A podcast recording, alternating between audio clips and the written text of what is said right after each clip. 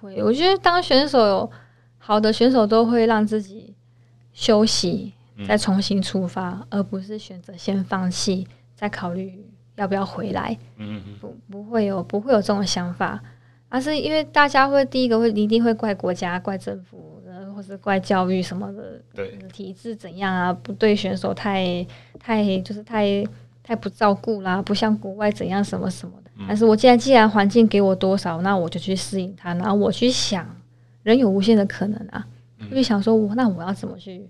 改变我自己，然后达到我想要的我想要的目标。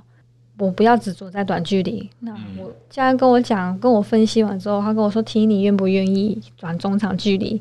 以你的以你的身体条件、心肺条件的话，我觉得你是一个可塑人才。”嗯。然后我们山不转路转了，一切都在你自己的想法。我二话不说跟他说：“我转，我练。”我就不相信自己就只有这样子而已。我只我只告诉他这三句话。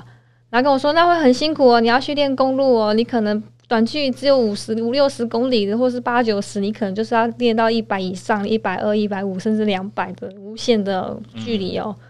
我就说练啊，反正你会拉我啊，我开掉就开掉，你会拉我吧？你会等我吧？对，你一定会等我吧？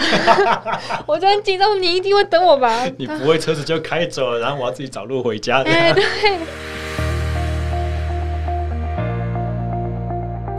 大家好，欢迎回到 SSE 训练漫谈，我是廖教练。听完了前面节录的这个访问片段，不知道大家有没有猜想到，我把这集节目取名为“不只是这样的我”的理由呢？哦，认识黄甜音选手其实是在我刚开始骑车的时候，当时只是注意到说，高雄市代表队里面有一位这样子的小女生，她好像场地赛短距离项目很厉害。能够在国内顶尖层级占有一席之地的这样子一位选手，那呃，一直到这次的访问过程中呢，才对她的心路历程有了更多的了解。呃，我个人做教练的生涯到目前为止，有幸认识过好几位不同国籍的奥运选手。那其中有一些奥运选手呢，他所散发出来的光芒，你会觉得说，如果为了顶尖层级的努力和坚持，和对所有事物完美的追求是那么样子的极致，那相比之下，我我可能一辈子都没有办法达到他那样子的高度。那我是不是干脆现在就放弃？婷婷的话不是，甜音他有优异的天分，但是他也很平凡。他的执着和乐观会让你觉得说，嗯，竞技是很纯粹的，努力是可以得到收获的。然后怎样呢？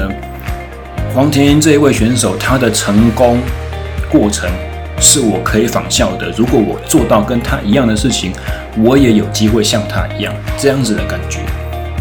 你只要能够深信，我不只是现在我的这个水准而已，那其实你就可以从黄甜音国手的成功经验中，获取你未来强大所需要的养分。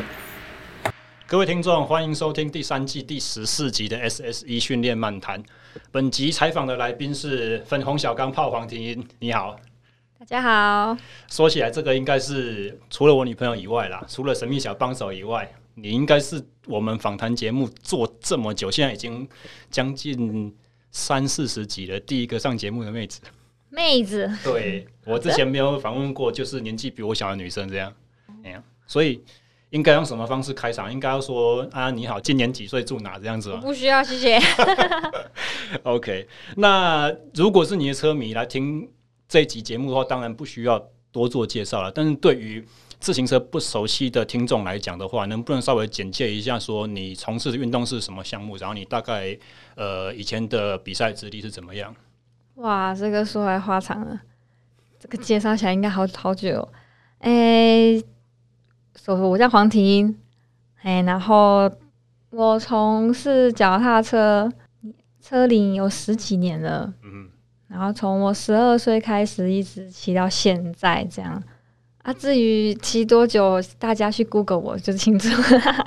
对啊，OK，然后就是有名的，算是成名的一个时机点，就是在二零一六的崇明岛世界巡回赛，就是拿到拿两张单站，然后大家开始对我关注越来越越来越高，然后接着就参加奥运。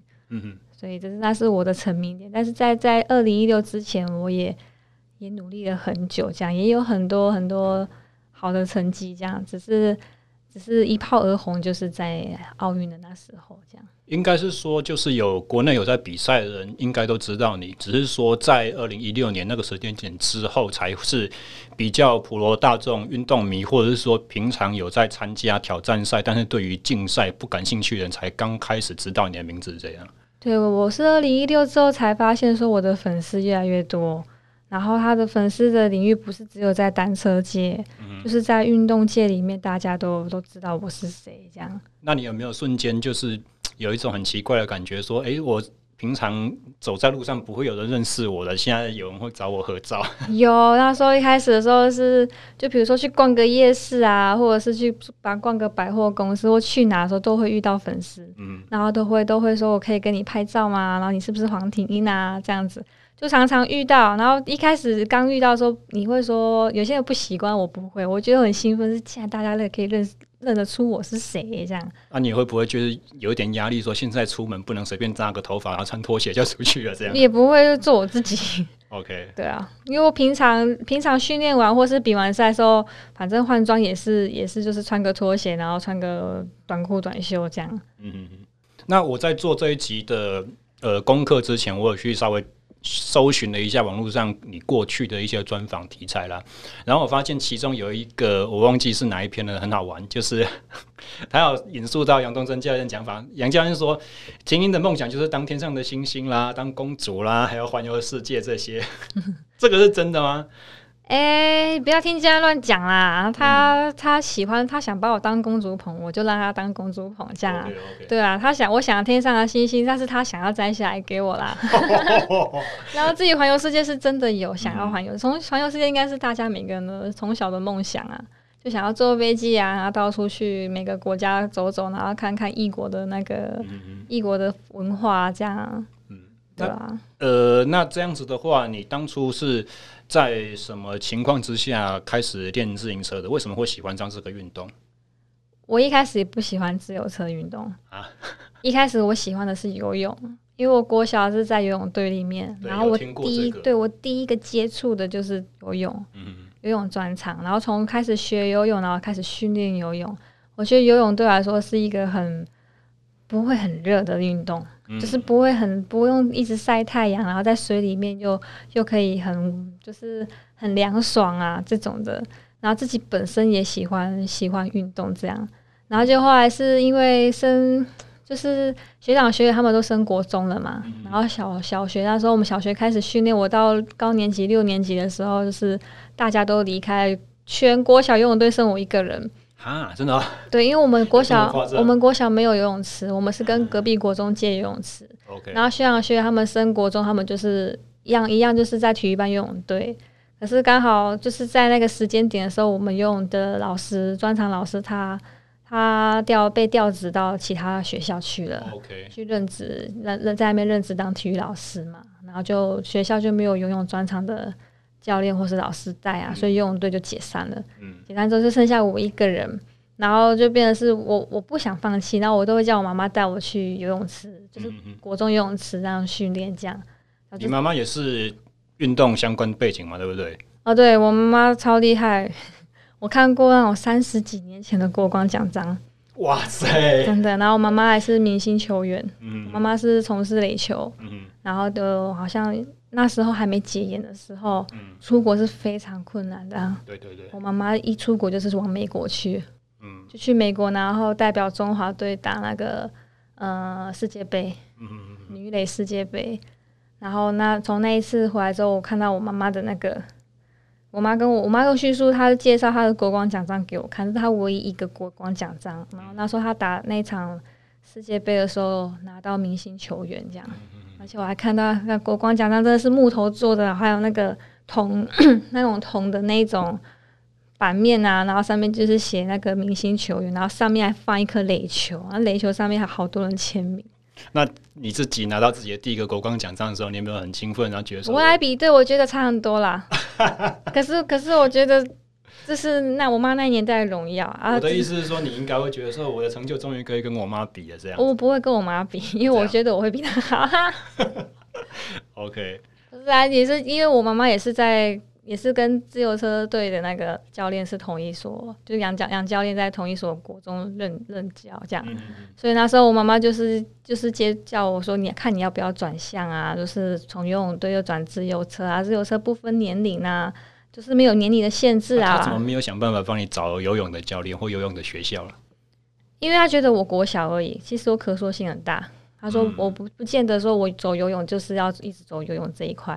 然后，如果能够说服这个小孩能够转移注意力的话，那其实去哪边发展都好。我妈妈想过把我送去垒球，就是送去他熟悉的地方。哦，可是因为垒球国，我们那时候我们的国中没有。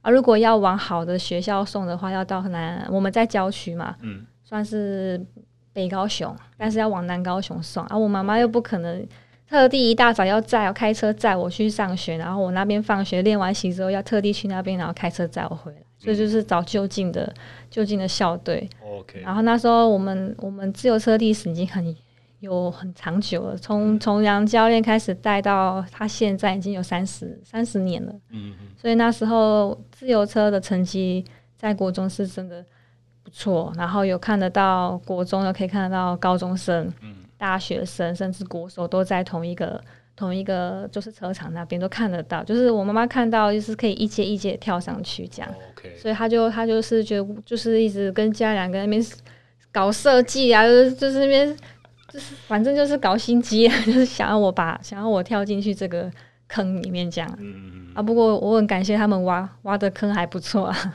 我跳着我就这样一路跳跳到就跳了到现在，跳了也是很开心就对了。一开始跳真的不情心不甘情不愿哦，是啊，是真的没有，因为我还是喜欢游泳。那你大概是差不多到什么时候才开窍？因为你好像应该是很少数从国小就开始骑脚踏车的选手，大部分人都是国中才启蒙嘛。就是对啊，就是国小，然后校个国中校队来来招生啊，然后升国中就是直接进校队。嗯，然后我是借由那种就是嗯、呃、某一层某一层的同事关系，然后他们的。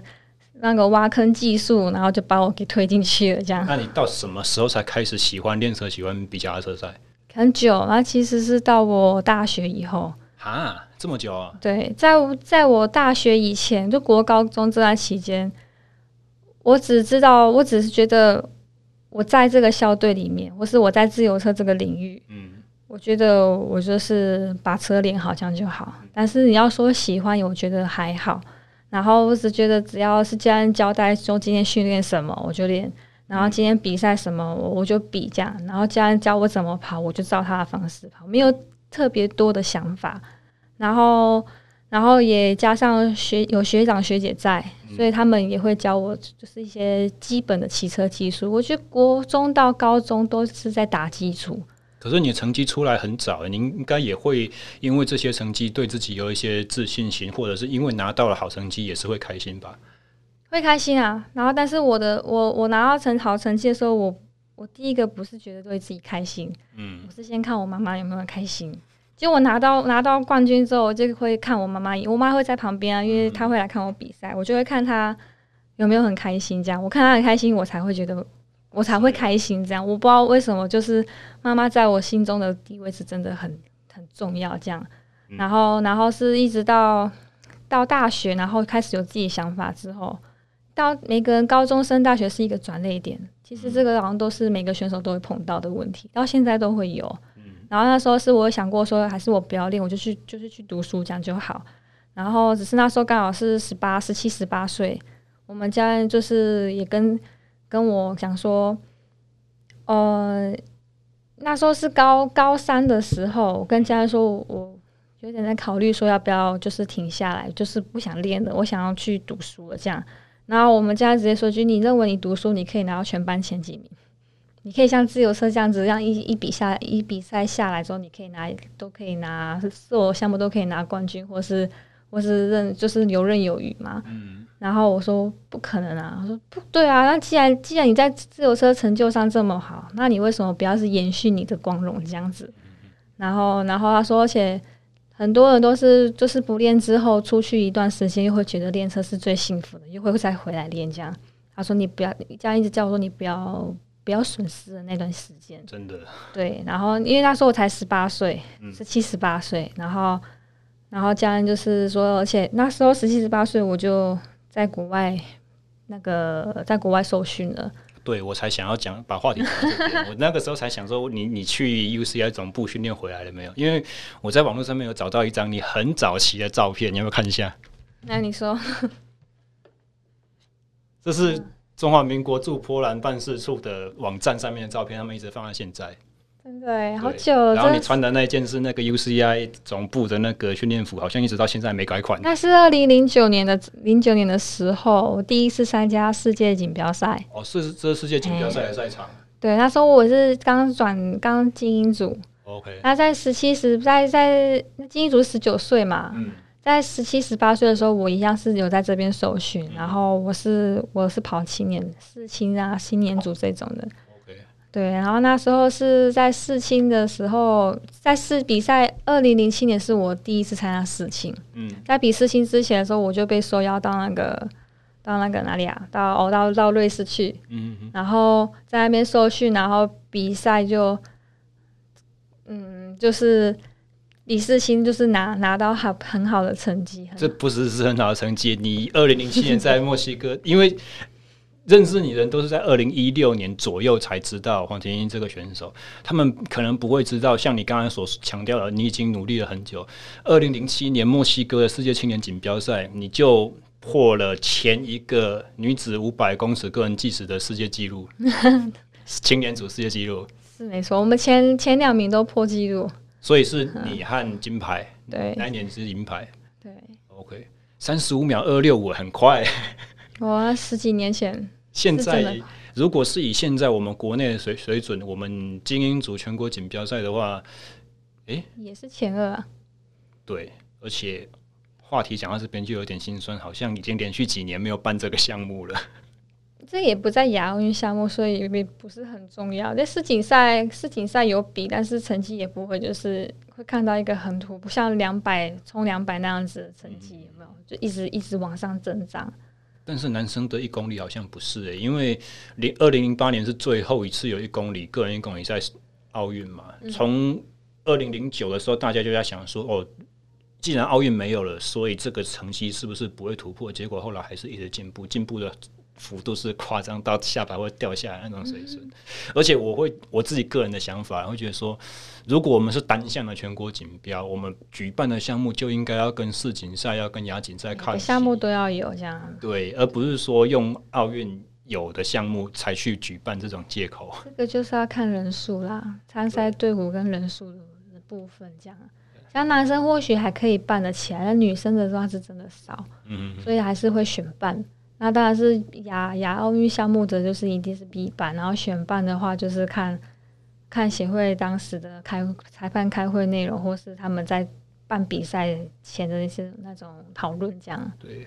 但是我觉得还有一些很可惜，就是也许协会会参考说，去年人数这么少，所以我们今年不要办。但是一个比较现实的，就是说我们国内全国运动会两年办一次。所以，如果是全运年的话，那一年会出来比全国锦标的精英选手，应该是会蛮多的，很多很多。所以，如果把这个列入考虑的话，你说上一年没有两只猫比这个项目，所以今年我们就干脆直接杀手不办了。但是他没有考虑到今年其实可能会出来的人很多啊。我不知道，我自己有个想法是，那或许是他们可以去把办比赛的模式变成推广。嗯，就是比如说不要被受限在说国际正式项目的赛比赛为为那个呃为你的比赛的主轴，嗯，所以那个要办是一定要有，但是但是其余的东西的话，你可以去用，比如说比如说很久没有办到落后淘汰赛啊，嗯，然后或是全能的项目分开分散下去变成单项，嗯，然后或者是或者是我看过我看过国外的那种是。他们的全国锦标赛吧，嗯，有两个人合作，然后做冲刺的。哦，就是有一点类似，好像六日赛会做，哎，类似那种，就是推广。甩手的两百公尺 fly 这种东西。也有，然后或者是俯冲一圈，或者是俯冲，就是前面那个带带你下来之后，到起点、嗯、到起点线开计时线开始，他就离开，然后给后面的人骑完一圈，所以就是类似团队竞速模式，但是动态起跑这样。对对对，我觉得可以去用这种模式去去推广啦，然后或者是有那种，嗯、或是或是把年龄下降成都是到。十十几啊，十二岁以下。我觉得这几年这个放在我比较后面的问题，但是既然我们聊到就，就是 就是其实这几年我觉得呃，我们自由车协会有一个蛮进步的东西，我觉得值得赞许，就是有办少年组的全国锦标赛。嗯，它而且它是分开办诶，对，是分在我们一般的全国锦标以外，全国锦标是精英和青年一起办，它少年组另外分开办，而且。听说参赛人数都很多，很多，因为国高中、国中、高中的人是最多，精英的话就是不定数啦。对对啊，而且我发现协会他们还会去办那个海选、海训，嗯，就算是选海，算是海选怎么讲？就是他会办选拔，而且那个选拔是从十六岁以下潜力选手的选拔，嗯，然后然后找就是找就是选出好的名，就是好的选手，然后。集集中训练就变成一个训练营，所以他的训练营就是会去日本金轮学校那些什么的，是不是就是在就，就是在台湾？OK，但是要但是要把训练营挪到台中啊，或者是高雄，或是上次、oh. 上次是在台东，哇，因为那个东西我们就比较没有概念，比较很少听到了，就有点类似，你有听过日本的 CCC 训练吗？有训练营嘛，嗯、那边就类似那种模式。然后他们就是要找几个比较好的潜力选手，然后集中训练。嗯、只是差别是差在说，呃，算是教练的人员不足了。嗯，因为还因为你还是比如说在高雄的话，可能你的家还是要拜托拜托，就是地方队伍的教练来来帮忙带这样子，嗯、就变是变是人员不足，后勤人员不足。诶那、啊、你当年会去到 UCI 总部，就是世界自行自行车联盟总会的那个总部训练，当年也是透过类似这样子的计划吗？计划哦，对啊，说怎么过去的吗？对对对，那时候是二零零七年的一月，我跑我第一次跑那个青年奥运，嗯，然后我我那场比赛我拿了两面金牌，然后我又我真的是我我所参加我参我参加了五五个项目。嗯然后我每个项目都有拿牌，嗯，而且是短中长全部都拿，嗯，然后不像国外选手，他们就是专人专项，短距就是跑短距项目，中长是跑中长的，嗯，然后但是我是我是一并都包起来，这样一并都跑，然后重点是还、嗯、还有拿到钱，还有拿到奖牌，嗯，所以那时候我就是被那个 UCI 的算是经理，哦，他也是他是澳洲人，那时候他是澳洲经理是澳洲人。现在我不知道了，然后只是那时候他就是 UCI 的经理这样，嗯、然后 WCC 啊，应该是 UCI 附属的一个小小组织，嗯嗯、那个 W 叫 World Cycling Center，嗯，我们就简称 WCC，他是那边的经理，对，然后他他是澳洲，他有去看那场比赛，就看到我，然后他就是邀我。就是说，就是写正式正式邀请函，然后到我们协会，然后就是指明说要我跟我另外一个学姐，嗯，因为我们跑团队竞速，嗯，然后就是他想要就是栽培栽培栽培我们这样子，哇，很不得了哎，所以就是，而且他说 UCI U 不是 WCC 他所提供的提供的资源是费用费用他们一半，我们只要出一半就好了，嗯，所有的住宿啊，还有饮食。就是吃住啊，生活生活的那种开销，就是我们我们国家只要出一半就好，嗯，然后他们另外一半他们自己支付这样。所以你在 WCC 大概练了多久？两年，两年，前前后后来回两年。到你是刚刚说二零零九年世锦赛结束，对对对，结束之后我就没有再过去。然后一直想，我想一直在想过去，因为你刚刚看到那个照片，我在跟那个教练讲话，他是我的那个那时候的短距离的教练。嗯。然后那时候他他其实他也很看好我，他一直想要不想要我就是回到台湾之后就跟他断讯息了。嗯。然后就是要要我回到每次回到台湾，他就叫我说你固定一定要嗯、呃、至少两三天要写 email 给我，让我知道说你的训练的状态是什么。然后他就是蛮蛮照顾我的这样。然后那时候世锦赛比完之后，我跟我就跟教练联络说我想回去。然后他跟我说这边没有办法让你回来。然后他就很外国人嘛，讲话都很比较比较直接。他的意思说，WCC 的计划你一旦离开就没办法第二次再。也不是，是里面的制度好像在改革哦。然后，然后以前的经理也不是，也不是，就是说现他说现在经理也不是我以前说的，嘿，我说的那个经理。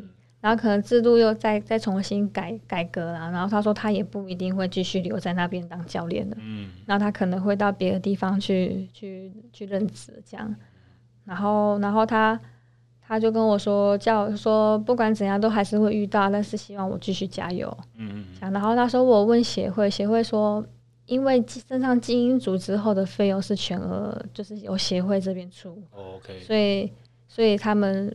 考虑到费用的问题，所以也不会再让我过去。嗯嗯嗯。然后我说，我就我知道很天真的，我就问，我就问协会说，啊，不然一啊，不然一个人要付多少钱？嗯。他跟我说大概要三十万。我说好的，谢谢。自己我自己也没办法去去投资这些，因为那时候我才十九岁。对对啊。三十万是一整年的经费还是一个月？一季。一季啊、哦。三个月。那其实说起来。以出社会开始在工作的人会觉得说三十万还好嘛，挤一下，想办法就有了这样子。那时候我还是小屁孩。对啊，对啊，对啊。对，我的意思是说，想起来其实很可惜，就是说三十万对于一个呃世界级的竞技能力的投资，其实是非常非常微小的一个数字。嗯，那时候我妈有跟我讲，还有跟我讲说，她其实也老实跟我讲说，她的经济不允许。嗯，然后也因为我家有三个小孩，她说我姐姐。还在大学，两个都还在大学，然后我才刚升大学，然后他他的那个一些的开销费用很大，所以他觉得他没有这多余的能力，这样，所以跟我说，你就在台湾训练这样子就好，要不然就是看协会有什么其他的训练计划，就是跟着走。OK，对啊，如果那时候我遇到一个嗯很好很好很有钱的亲戚的话，可能就不一样了。对啊。那个时候可能因为我一直在想，我你看我是我那一年世青，二零零七年世青拿前二名嘛，嗯、第一名第一名那个就是 Christina Vogel，是哦，嗯，所以你跟他是同学，跟他是同同就是同梯的，嗯，而且我跟他的身材的条件非常像，他他跟我差不多高，然后也是一样，就是脚也是一样那种大腿比较，就是身材比例是差不多，嗯、然后也是脚很粗壮的那一种，哇。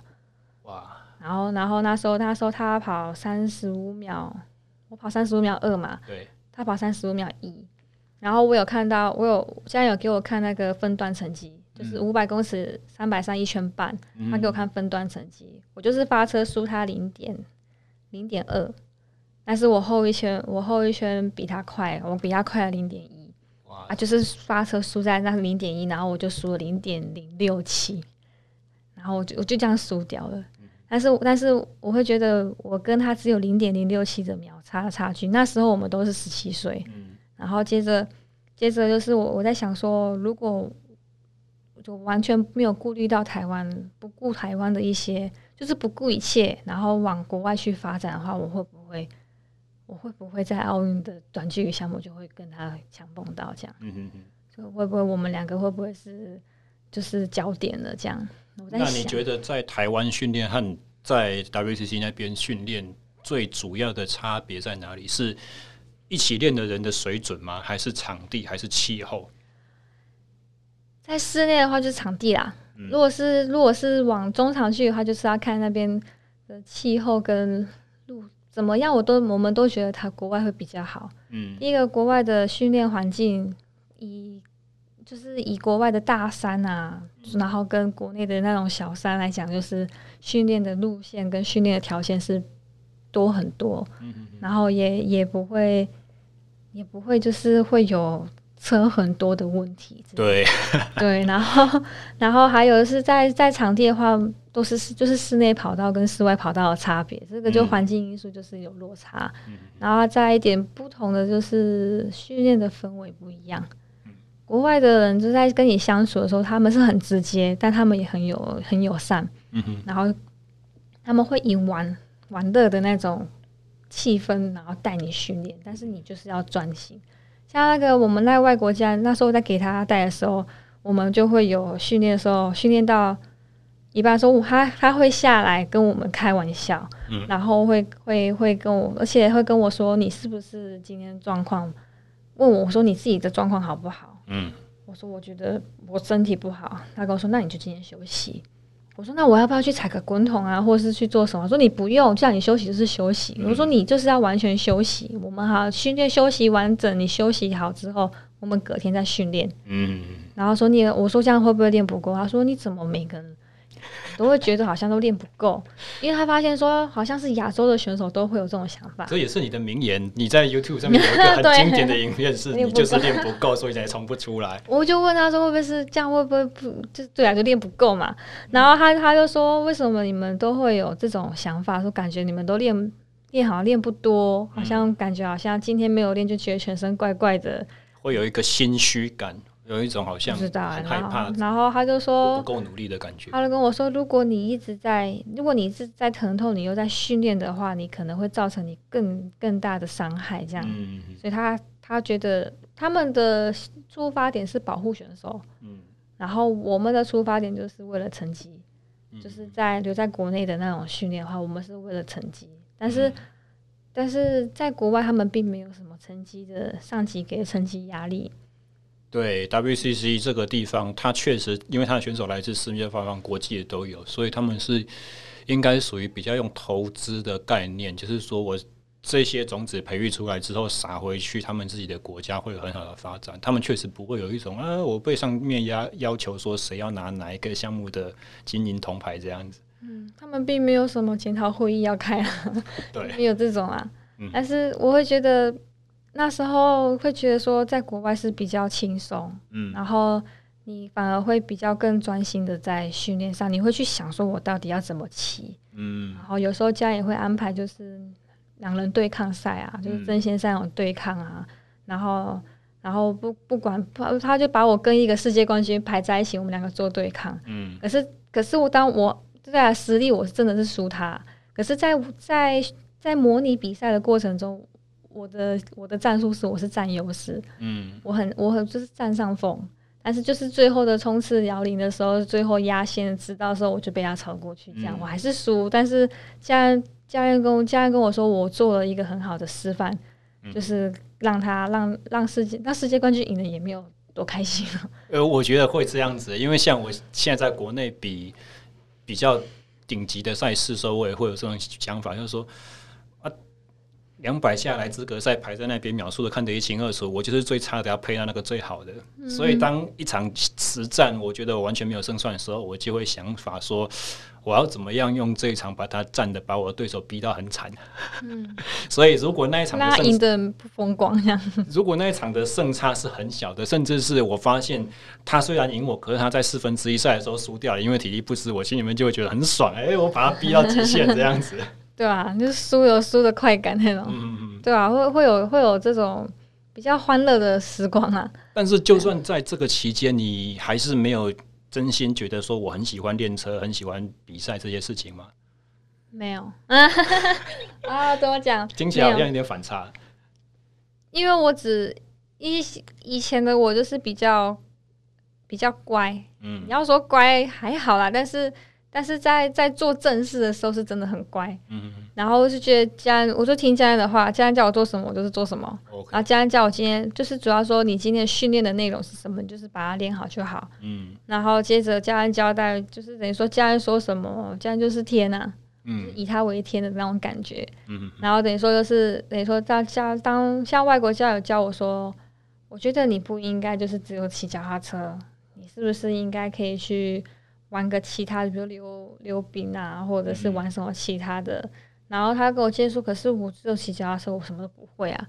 然后他就说：“你这样子，你这样子的人生太太单调了。”嗯。然后就说：“你可以去尝试其他的运动。”我说：“哈，你要我转转专长吗？”他说：“你要我去往的这块发展。”我说：“不是，不是，就说因为自由车选手不是只有完全就是一个人，不应该只有一个自由车。嗯。呃，就是一个一个专项而已。”然后你会的东西很多，你喜欢体育，那你可以去想想看，你还可以去玩什么？我说我喜欢游泳，他说那好啊，那你就是可以多去游泳。我说可可是你要带我去游泳，然 后然后他说你不会自己去找游泳池去游泳，为什么知道我带你去？就会变成他们会让你说你有什么想法你就去做，我很支持你，嗯、但是你不要不要觉得他们好像觉得说是。你的人生是你的，我我们并没有帮你负责你的人生。对对，对，他只是在在自由车领域这一块，他可以帮就是专业专业知识，然后帮帮助我这样子。嗯，但是不但是不见得说他他也告诉我说，自由车不是你的完全，不是属于你完全人生的全部这样啊，嗯、对吧？所以所以他他们国外的教育方式是有点像我教你怎么走，然后或是你或是你有什么想法，你就往那，我就是告诉你怎么做。但是一切的行动是由你自己去想办法，对对对。然后钱的部分你自己想办法，真的。当然了。钱的部分你自己想办法，然后你要怎么计划什么，你自己去你自己去安排。对。然后只要不要跟我这边有冲突到，我什么都做什么都好。嗯。然后然后在台湾的教育就是家长会帮你想到好，对，会帮你安排。只要你是顶尖，几乎都这样。都会安排，帮你安排的所有的，像像，呃，我妈妈希望我读大学，嗯，然后她觉得练自由车是可以升大学的，所以她就叫我一定要练自由车。哦，这样。对，然后她跟我说，因为从小功课不是很好，然后她觉得我以后可能因为以前以前的考试，我妈就会也不像现在，现在就是有什么很多学校都可以。私立学校都可以进去嘛？嗯、我没有想，以前没有想到说未来的样模式是这样。对，所以就是我妈妈很担心我没有大学可以可以读。但其实以你的年纪，不用担心这种事情。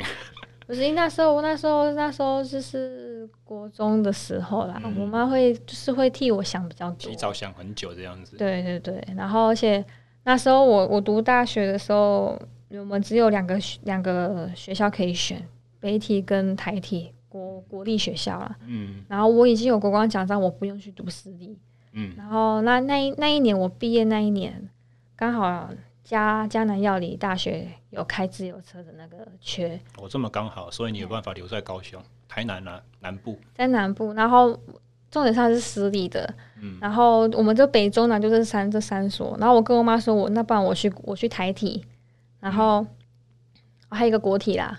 还有还有一个国体在桃园，可是国体那个时候有自行车专项吗？应该是没有。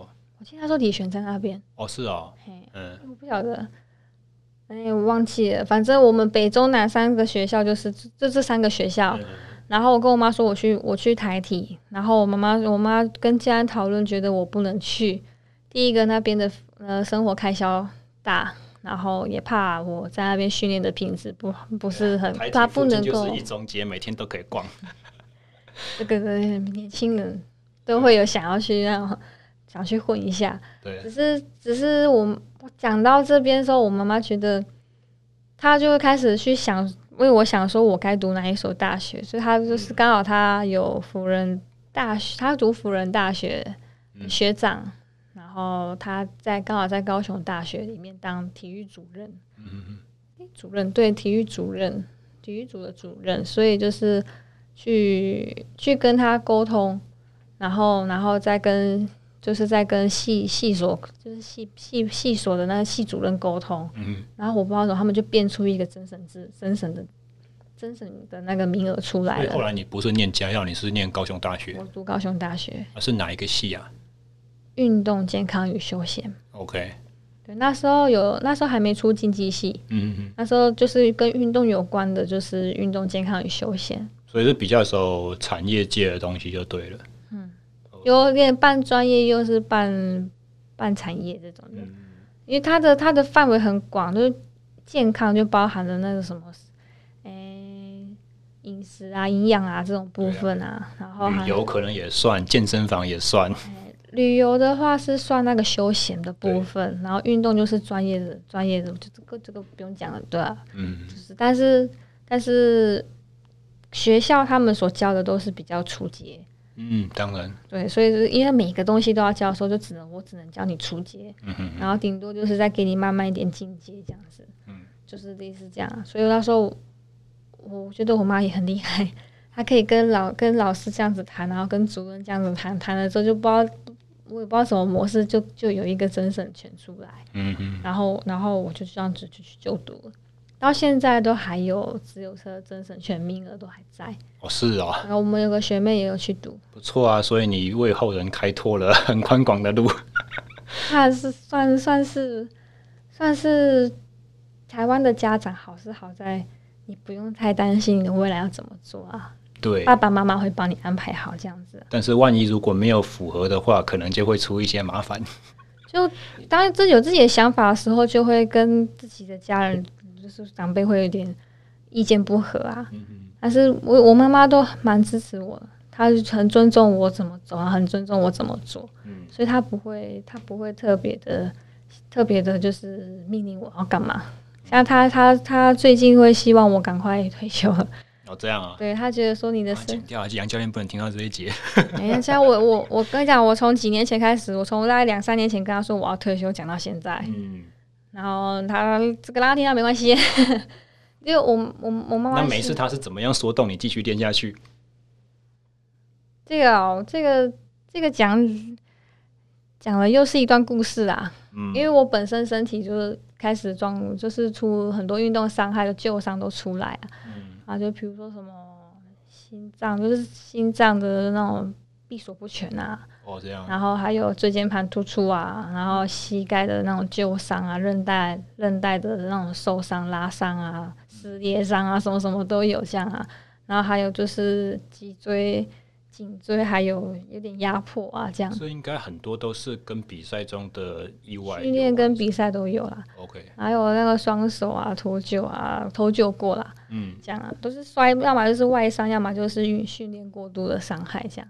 他、啊，以前又不会扎带的时候就会一直狂练啊，觉得自己练不够，然后就会一直练一直练一直练，然后又觉得自己营养，又觉得自己太胖了，所以就饮食就没有办法就没有去控制。嗯。不是让控，就是就是控制自己，就是不要吃太多。对，要不然就是不要吃饭，对，就是把自己身体给搞，就是想要追求一个完美，然后结果把反而搞搞差这样。最需要热量反而没有摄取到。呃，对我没有搞清楚，我是到这几年我才搞清楚，说我的我的我的运动的需求的能量是什么这样。嗯、对啊，只是只是只是刚刚讲了什么？刚刚讲到就是呃，家里会。父母会比较亚洲的父母会比较希望把自己小孩子的未来是比较有高的掌握程度这样子。我觉得我家还不错啦，他不会是不会是很那种传统式的那种。对啊，然后讲到你妈妈希望你赶快从自行车。我妈妈希望我退退休，是因为她发现她觉得我身体状况不允许了。嗯。然后也也觉得我要有的成就其实也有了这样。然后也是对，然后说，他说人生最最大的愿就是选手的最大愿望就是去奥运啊。嗯，然后他说你拼的，你拼的，你拼过两届的奥运，然后你也去过一届这样，然后就觉得说你的时间应该差不多了啦。他说你从十二岁到现在已经很久很久了这样。嗯嗯。然后，然后我妈妈就觉得说希望我赶快出社会。他说出社会的那种历练反而。跟自由车在自由车专场领域里也是不一样，他他会觉得你总觉得你好像出你已经出社会了，你好像懂很多，那其实你还没有真正出去工作的时候，你根本就不知道你你多么的嫩啊！对，他他会觉得不一样，嗯，对啊，所以希望希望我就是不要不要再专注在一个一个算是一个东一个执着太久了，嗯。然后他听我听他这样讲，其实我也觉得他很支持我。诶，其实我本来就有这个想法了。然后，然后也希望就是为了自由车，自由车的环境，我看到自由车环境真的跟以前真的有落差。然后发展也没有像国外这样这么越，就是我觉得自由车在台湾的发展越来越落后了。可以稍微描述具体一点吗？因为你说跟以前的落差，但是我们大概四五年前曾经有一波很红的那个单车热血，然后全台湾瞬间投入单车运动的，就是一般我们说一一般人而已，就是市市民休闲运动人口暴增，然后脚踏车店一家接着一家这样开，然后后来又有单速车热潮。为什么这些东西夯起来了之后，反而好像在顶尖的竞技？没有什么受到影响，甚至是你会认为是衰退的。这个就是一个跟风潮啊，那时候脚踏车好像很有名，像比如说开破风，因为破风的电影的关系，可能大家认识到脚踏车就会跟风的，就是想要买车子，然后就是想要就是帅一下，这样骑脚踏车帅一下，或者环环岛这种的。嗯、我没有说，我我没有说在休闲的部分是没有成长，嗯、但是我觉得休闲的部分一直都发展的不错。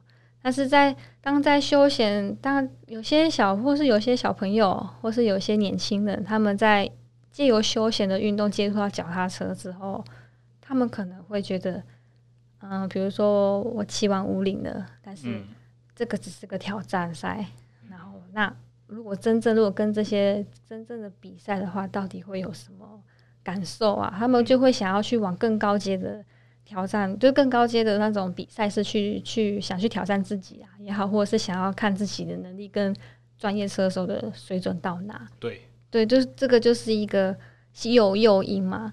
但是当他们转到竞技这一块的时候是，是、欸、诶没有没有任何的路可以，就是很困难。我觉得休闲的部分我不想讲太多，然后嗯。呃以我我会这样想，因为我是从专，我一直都在专业专业的领域上面。嗯，我看到的是国际，以我们的国际国际赛为主。对，我们的选手实力在国在国外在国际赛越来越弱。对，像刚才我们讲到你之前的那个青年组的成绩，在现在拉回国内，在精英组的水准，大概也就是差不多的描述这样子。对，但是这跟国外比起来不一样。对，对对，但是。以前我会觉得以前有发展性，是因为我们的每每一个阶段的选手，只要是只要是青年，不管是青年还是精英，在国际赛事都有都有好成绩。嗯，就比如说重重点赛事亚锦赛啊、亚运啊，甚至奥运的也有这样啊。奥运是拿到资格就是一个荣耀了，真的。然后还有参加过世锦赛啊，或是亚洲杯这种国际正式正式比赛。我们只要一出，只要有中华队出出场，至少都会有一两面奖牌回来，或是三四面。然后青年选手更多，对，所以但是现阶段我看到是现在连青年选手要拿牌是真的很困难，然后也没有办法，就是你出国，你出去你就有奖牌可以拿，我出去就有奖牌可以拿。然后重点是在于说，国外的外国外的选手。国家啦，其他的国家他们对自由车的那种投入跟投资比我们国内越来越多。嗯，然后他们他们的对于训练的模式，他们也有在，他们一直在求进步啦。对，所以然后还有他们愿意去投资在这些他们自己国家的选手。嗯，所以变成是他们一直不断的在成长，我们就是一直在用旧的方式再去。去做。除了这个以外，你会不会因为如果像刚我们讲到说休闲人口，然后说骑的有一些成就，只会会有憧憬，想要说是啊，那些真正的精英选手他们过的是什么样子的生活，我也想要试试看。那呃，对于不是从小就跟你一样练运动出身、练体育出身的人，很多时候他们会遭遇到，不管是师长还是同才，还是甚至是自己的爸妈，都会被这样问说。那、啊、你练这项运动是能干嘛？你是可以当国手吗？你是可以去奥运是不是？有有有会有时候会遭遇到这样子的言语，所以是不是我们的社会的风气太过于极端了？要么就是全有，要么就全无。它比较没好像中间值，或者是有一点好像没有你在国外教练跟你讲到那些，你可以发展这个，但是你同时你不会牺牲掉其他东西。这个就是台湾的文化文，就是环境，环境影响的。大部分的家长都觉得说，就好好的读书就好。但是当你或者你要比赛的话，你就是去体育班，你就是练很认真这样子，没有中间值，没有灰色地带。嗯，就是他们会觉得说，练体育可能第一个心疼小孩，可能受伤的几率会变高啊。嗯，然后要不然就是觉得小孩走体育的话，可能读书的那个时间就变少啊。那这样子的话。要求的那种学历可能就没有办法要求得到。身为一个从小读书到高中毕业以后的人，我必须说，那是因为台湾的教育体制太畸形，我们花在读书的时间上真的太多了，没有必要。可能环境被迫影响啊。对，因为大家同才的压力是这样，就觉得说，你小孩子不只是要上课到四点，加上五点的一个客服以外，家长还会压力好大哦。对，还会担不只是这样，还会担心说，我小孩子没有补习怎么办？其他的小孩子都还要补习，补到晚上九点，而、啊、我的没有，他是不是缺乏了这三个小时的补习？他在班上的成绩排名就会退步五名或十名。嗯，可是其实如果用数字来去限制小朋友，你知道吗？对，但是换一个角度来想，如果我每个礼拜要多花将近十个小时的投资，我才能换取分数上面三分五分的进步，或者是班排名五分以上的进步，这是一个。很不划算的投资，你知道吗？如果是我们真的要把它当做一门生意来讲究的话，经济学来看待的，对啊，你投资的成，你你边际效用很小，你投了很多东西进去，但是换回来就一点点而已。相对的，这些时间如果可以让他去识别的，将来的发展性其实是发展，对，跟经济其实很像，它就是我没有办法用炒短线的方式去增加那一两趴的进步。我没有办法现在就看到成果，但是我现在看到的成果可能是牺牲掉未来的很多可能性。嗯，这要主要是有目标。嗯，小孩读书也不见得说他就是把书读得好，就是以后就他不能够保证说自己可以考上律师啊，或是考上好的好的这种职职职场在里面，比如说当老板啊这样啊。他们没有办对自己没有一个未来的肯定。我小时候念书也是跟你很像，就是乖啊，大人要求什么就做什么。然后你看他们，呃，有的时候社会上会对你一些成绩很好的人的期待，就是医生啊、律师啊，或者是什么之类的。但是真正最成功的一些是什么？是企业家。那学科的教教育能够教你怎么去当一个好的老板吗？这个就是，是这个就是社会历练啊。对啊。反而是那种高中可能没有毕业的，然后直接出去工作的，可能会还就变成老板，然后读读书读得非常的好的，哎、欸，可能就变成是很好用的棋子，老板的员工这样子。对对我没有，我们不是在鼓励小孩不要读书啦，只是先看小孩他们自己的那个什么，呃，他们的方向是什么啊？如果他们是完全对对读书也没有兴趣，然后对走体育也不知道自己的目标在哪。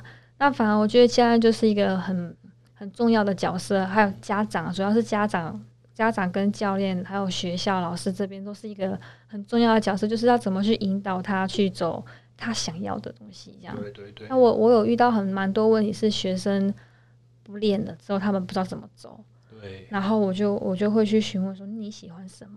嗯。你喜欢骑脚踏车吗？那那我说那。你喜欢骑脚踏车？他说他喜欢骑。我说那你会想要当选手吗？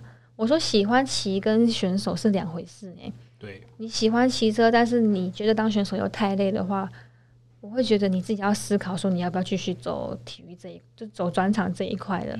他说如果你是为了为了当选，为了想要去。嗯、呃，比如说拿亚奥运的资格啊，然后或者是想要在国际上站上站上颁奖台啊，有这种目标的话，你当然会选择选手，继续当选手，你才会朝这个方向走。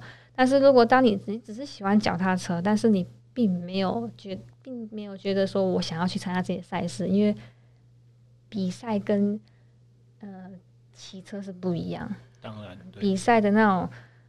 比赛的比赛赛前的那种紧张啊，还有临场反应啊，然后还有你的你的成绩表现啊，这种都是都算在都算在你的你选手必须要面对的那个压力。甚至光是你对于这个目标追求的执着程度，就直接影响每天在做的训练内容是什么。你有没有比别人扎实？这个已经变成你的生活的一部分了。对，也不算，也不是你生活的全部了。你必须要全心全意的，就是。举个例子，我那我要拼亚运的时候，早上起来刷牙 刷牙洗脸，然后做功课，呃，拜拜的那种做念经做功课。我成虔诚的佛教徒，嗯，然后有个宗教信仰对我来说是一个依依那个依靠啦。嗯，我觉得至少不会让自己太太过执着在失败这一块，这样。所以这是这是我的我个人的个人的宗教信仰。哦，起来之后念完经之后，都是换衣服训练。训练的时候，我还去想说，我要怎样把自己的心跳达到我有教练要求的那个平均值。然后还有在骑车的时候，我要怎么去感受到我的每一个踩踏的回转的感觉，然后我的今天的体感好不好？训练就是在在专业训练完之后，我还想说我今天要吃什么，我训练后我要补什么，然后我午餐要吃什么，然后我我几点要吃完饭，然后我要休息，然后我三点起床之后我要去做重训，嗯，然后或是我要去治疗，嗯然后然后就是几点几就是这些这些在晚餐之前要做完。之后做完之吃晚餐吃完之后，我开始要就是恢复嘛，伸展啊，有的没的，然后最晚十一点半就要睡觉。你会不会有一个这样子的经验，就是说越靠近大比赛，你会你就会觉得说，你刚刚所叙叙述的这些东西就是我的全部，其他世界上一切东西都不重要。那我我对于一些身边的亲人或者是朋友。对他们真的把他们摆第二，对，就是会对他们造成很大的压力。然后，当我前面摆第一重要顺序的这些东西，哪一项进行的不如意，譬如说今天的训练品质我感觉不好，或者今天应该要有休息时间，我却因为什么样没有得到很好的休息，常常这样子就会很暴躁，然后就会让身旁身身旁人也都很紧张，然后产生一些摩擦，跟人之间的冲突嘛。对啊。嗯、呃，不要太过头的话，就是不会有冲突，但大部分都是自己忍着。对。然后像亚运，在二零一八亚运那一年，我我比赛前两个月，十月比赛，七月还八八月的时候，嗯，我爸爸身体出状况，嗯然后，然后那时候我妈妈说跟我讲说，爸爸身体状况不好。其实我跟我我爸我妈两个是离婚状态啊，只是我妈妈我妈妈我觉得她很善良，是她愿意把还会再她跟我爸爸联络，是因为她不想要让我爸爸就是把，就她觉得说把爸爸给嗯有个照顾好的话，对我们三个小孩是一个嗯轻松一点啊，就不会有太多的那种责任跟压力，就是压在我们身上。就比如说，比如说，我要我要牺牲我的那个选手的生涯，然后我我必须要照顾我爸爸这种的，所以我妈我妈妈我妈妈觉得她她的出发点是为了我们三个小孩，嗯，所以我我我很我很我觉得她是一个很善良的一个人，很伟大哎，对，很伟，就当妈妈真的都很伟大。然后然后结果那时候我妈妈跟我讲，然后其实我觉得我碰遇问题遇到了，我就是要解决，我没有办法不跟我妈讲说。那就叫爸爸，就是把自己身体顾好就好啦。我我还有我自己的事要做啊。我觉得这样子是一个对我自己的道德观来讲，我没办法接受。嗯，所以那那时候是加上我爸爸又是嗯、呃、比较执着啦，他就是可能从从小到大的生活就是在这一块，他不想要离开这个生活生活圈，然后他的一些行为就是也没有到很很正很正派啊。就就是很会会很多麻烦，然后但是呃阿妈没办法解决的时候，就变成是要由我出面啊。我姐姐人在澳洲，我二姐她结婚了有家庭了，然后就剩我一个，然后我在国训，之后我就跟我没有我二话不说，我跟我妈说，我觉得爸爸要离开那个训那个环境，他才可以，他才可以让自己越来越好，在身体才会好，然后。远离那些朋友的话，他的那个生活的品质也会也会拉高。然后我就二话不说，我就我们我跟我妈就去找房子，然后我就直接买了买了一栋房子，就是给我爸爸住这样子。然后但是那时候我在准备起的时候，还有那个跟家人之间的那种，嗯，就是争争执啊，还有那种谈判啊，就是那种拉跟家人这些拉扯啊，那种道德拉扯那种的。有没有反正是亲情拉扯这种这种的，花了我很多的时间去，就是我牺牲了很多我休息时间啊，就就是要把它给解决。但是我用最短最短的时间把把问题给解决。因为运动员做事情都喜欢有效率，不喜欢没有，我只想要赶快回到正轨。嗯、因为我觉得如果这时间这个问题再延一直在拖下去的话，可能会影响到我的嗯训练的品质，还有影响到我亚运的成成绩。对，所以我我用我。只能说，既然是要用钱，用钱可以解决的话，嗯，那我只能就是把自己就是身上有多少，就是把它给修黑这样子啊，就是让让让让让问题给解决，我才能够放心的去拼下一个这样。然后呢，那时候我就是二话不说，我就直接买一栋房子，然后就是自己身上的贷款又就是背贷款、背房贷，然后然后又是要就是为了要让我爸爸住，爸妈就是让他们能够好好一点的生活这样，然后在这最短的时间解决完之后，那时候我有跟我们家人讨论过，我们家人说，你爸爸不应该这样想，他应该要为你着想，他觉得说应该是要。自己的生自己的退休的啊，不然就是养老的那种规划，他应该自己规划好，他不应该给自己子女有任何的负担。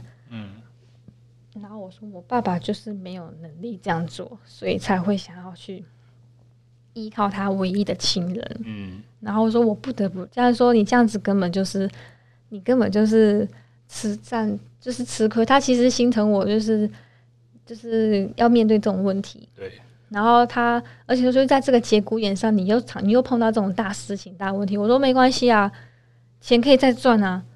啊，重点是我买房子，房子名字名字是我的，嗯，所以我不怕他们会拿房子做什么啊。对对啊，我觉得我我觉得就反正钱既然要花就花。但既然跟我说你喜欢那个房子嘛，我说我也不喜欢啊。然后我我不得已，我就是要去买。他说你买了你买了一间你不喜欢的房子，然后。只是为了给你爸妈住，然后你身上要背三十年的房贷，那你觉得诶合吗？我说我不知道，可能几年后我又觉得那个房子我很喜欢。嗯，我我说我我我只能我只能就是先解决问题了再说，情绪方面我可以我要我要去我要自己去消化。嗯，然后就就因为这样之后，我就是变得是我要去解决家里完之后，我再重新回来跑，重新重新上轨，然后重新出发。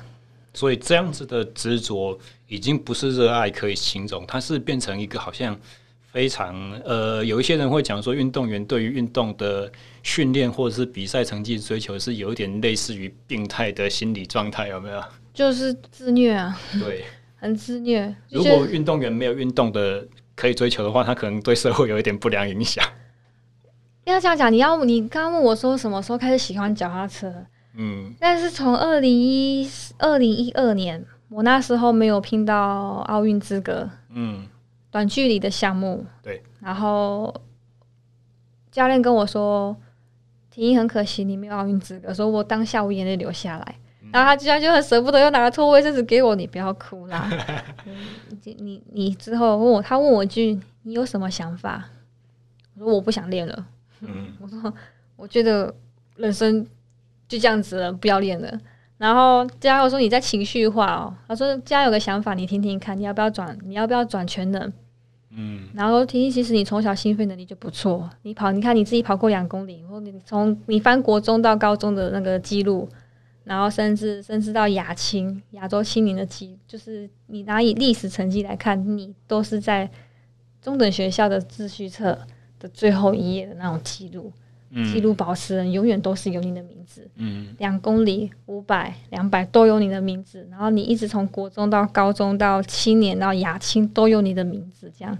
然后他说：“家家人说，我觉得你的心肺能力很好。他只是只是在在同时两两项同时，就短距离跟中长的在同时在发展的时候，我们我的短距离的条条件表现是非常的优，所以那时候才让我走短距离的。”这个、这个方向，只是当走到一个顶点，我他他发现我没有办法在进步的空间越来越小的时候，甚至没有再成长了。嗯、他觉得说，要不就是转向，他说你你朝你朝中场去去发展看看。但是短距离更难进步的原因，你有没有一些想法？就是就是我们刚刚讲的训练环境，嗯，训练环境跟训练模式，还有呃训练的。呃，训带你训练的条件缺乏一些，就是跟你水准差不多，然后目标一致，对对胜负或者对训练。我只能说，我们教练，我们教练很辛苦。对，他除了带短距离，他还要带中长距离选手。带、嗯、完之后，他还要去想着呃计划训训练计划或者是比赛计划。反正他的一要身兼一整个队伍的经纪人，他把一天对他把一天二十四小时当做四十八小时在用，对。然后等于说他可以就是每天都可能三两三天都熬夜，嗯，然后甚至不睡一整天一夜没睡，然后就是超反正熬就是没有睡觉时间超过二十四小时，到可能到四十八小时之间的这样，嗯嗯时间很长。对，我我很佩服他那个他的执着，就是我无法想象的。如果他还有他，如果他现在是我这个年纪，他当选手，他可能现在就在东京了吧？我 我在想，只是只是我觉得那时候在短剧，我后来想想，我没有发展原因是因为我没有一个专专项训练的教练。全心全意的带我，这样给我开，完全他的时间点完全就是在为我的为我所缺乏的，然后就是跟精致化的训练这样。所以那时候我的成绩就是停在那边。那你说，如果如果我继续往短距离发展的话，我不知道，我不知道我会有什么成绩，我不知道我的成就会到哪，或者是是不是也跟一起训练的人有关系呢？因为短距离，它除了在最纯粹的，没有，我觉得是教练教练的问题。教练不是教练的问题，是教练的算是专业领域、专业知识的问题。嗯，然后还有教练带你的方式。嗯哼，然后，然后还有，因为我在想，如果我我一直长期在。我要进步，我在短距离要发展的话，我必须要在国外。嗯，我一定要在国外，我才有，我才有像我那时候，我刚我们刚刚提到，如果我一直长期在国外，我会不会先跟 Christina 会不会就是他很了不起？他听说今年他去也是参加东京帕运，嗯，射箭选手，嗯，这个我们的听众可能不知道我们在讲什么。Christina Vogel 是一位奥运金牌。得主，然后世界锦标赛场地赛短距离女子称霸的，然后她是她是几年前出车祸，场地练习的时候被一八年，对，他好像是在准备世锦赛的时候，他们做团队竞速发车，然后没有看到前面有其他选手上跑道了，他就是因为他第二支嘛，用极速六六十几，然后撞上去，上去。然后摔就是。摔倒嘛，然后他是他是直接他直接摔到起跑架，他撞机器，嗯，然后摔到是胸椎第七节断吧，也是断还是裂，然后腰椎不知道第几节也是断，就是半身瘫痪这样，对啊，然后就是因为因为因为这样然后半身瘫痪了，但是他他很乐观，我觉得他超级超级乐观，他他会去会去面对自己的人生的一个。最他会愿意面对自己人生以后不能够站的这个这种这种很大的冲击。以前我是用两条腿吃饭的，对啊，这种都可国家也很照顾他，一定是国家有给他很多很多心灵辅导，然后给鼓励他，鼓励他喜欢运动的话，看要不要去转其他的，就是其他的。像如果我是他的话，我我第一我第一个会想，那不然我就转残障奥运好了。这样我我会我会跟他一样的想法，对对啊，所以我们话题绕回来，如果那时候我在国我我我在我长期在国外训练的话，然后有长期国外的一个队伍或是教练愿意带着我的话，或许我跟我的成就或许会跟 Christina 差不多，但是不会，我不敢说跟他一样啊。或许我是短距离的嗯、呃、国际的佼佼者之一。所以这些东西在外人的眼光，因为他不知道你背后的故事，所以他们就会很直觉的就会想说啊，这个选手以前这么好，为什么后面没有？他们的想法就很简单，说是不是我他不够努力，或者是说是不是因因为他心态不对，或者是诶是不是因为我们国家辜负他，会有这种很。直接的想法，但是他们没有办法去理解到说，选手是个人，他先是人才是运动选手，所以所有人会碰到的问题，选手还是会碰得到。当他们要怎么从这些逆境里面转化出来的时候，其实不是被很单纯的一个问题就击倒了，就转变想法，就转换跑道，就放弃。不会，我觉得当选手有好的选手都会让自己休息。再重新出发，嗯、而不是选择先放弃，再考虑要不要回来。嗯嗯，不不会有不会有这种想法，而是因为大家会第一个会一定会怪国家、怪政府，或是怪教育什么的，对体制怎样啊？不对选手太太就是太太不照顾啦，不像国外怎样什么什么的。但是我觉得我们的国家的。制度就是这样，或许国家的每一个国家制度不同，我们国家制度就是这样，这样子才能够平衡我们全台湾的全台湾的经济状况啊，或者是或者是一些符合台湾社会一般的普遍期待。对，就是就是基本的东西，它制度一定要这样定，才能够达到一个平衡。对，所以台湾不得不要，政府可能不得已而为之，要不然就是将将错就错之类的这种的。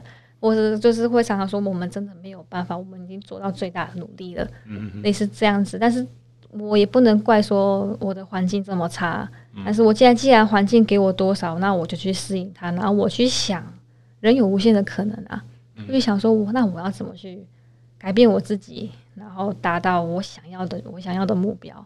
那时候的我就是因为短距离，我觉得没有发展，然后如果我要有发展，我必须要在国外。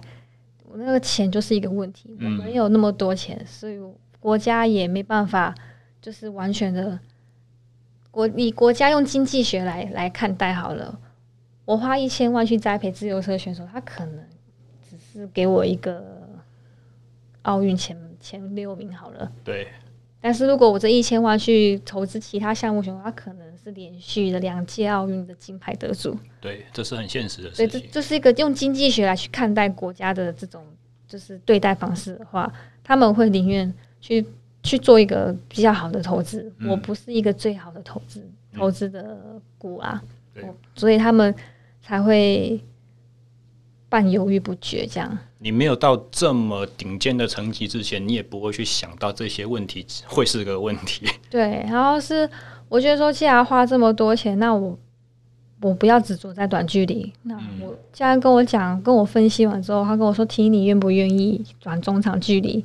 以你的以你的身体条件、心肺条件的话，我觉得你是一个可塑人才。”嗯，然后不是我们山不转路转了，嗯，对啊，山不转路转啊，啊，路不转就人转嘛。对，我说你。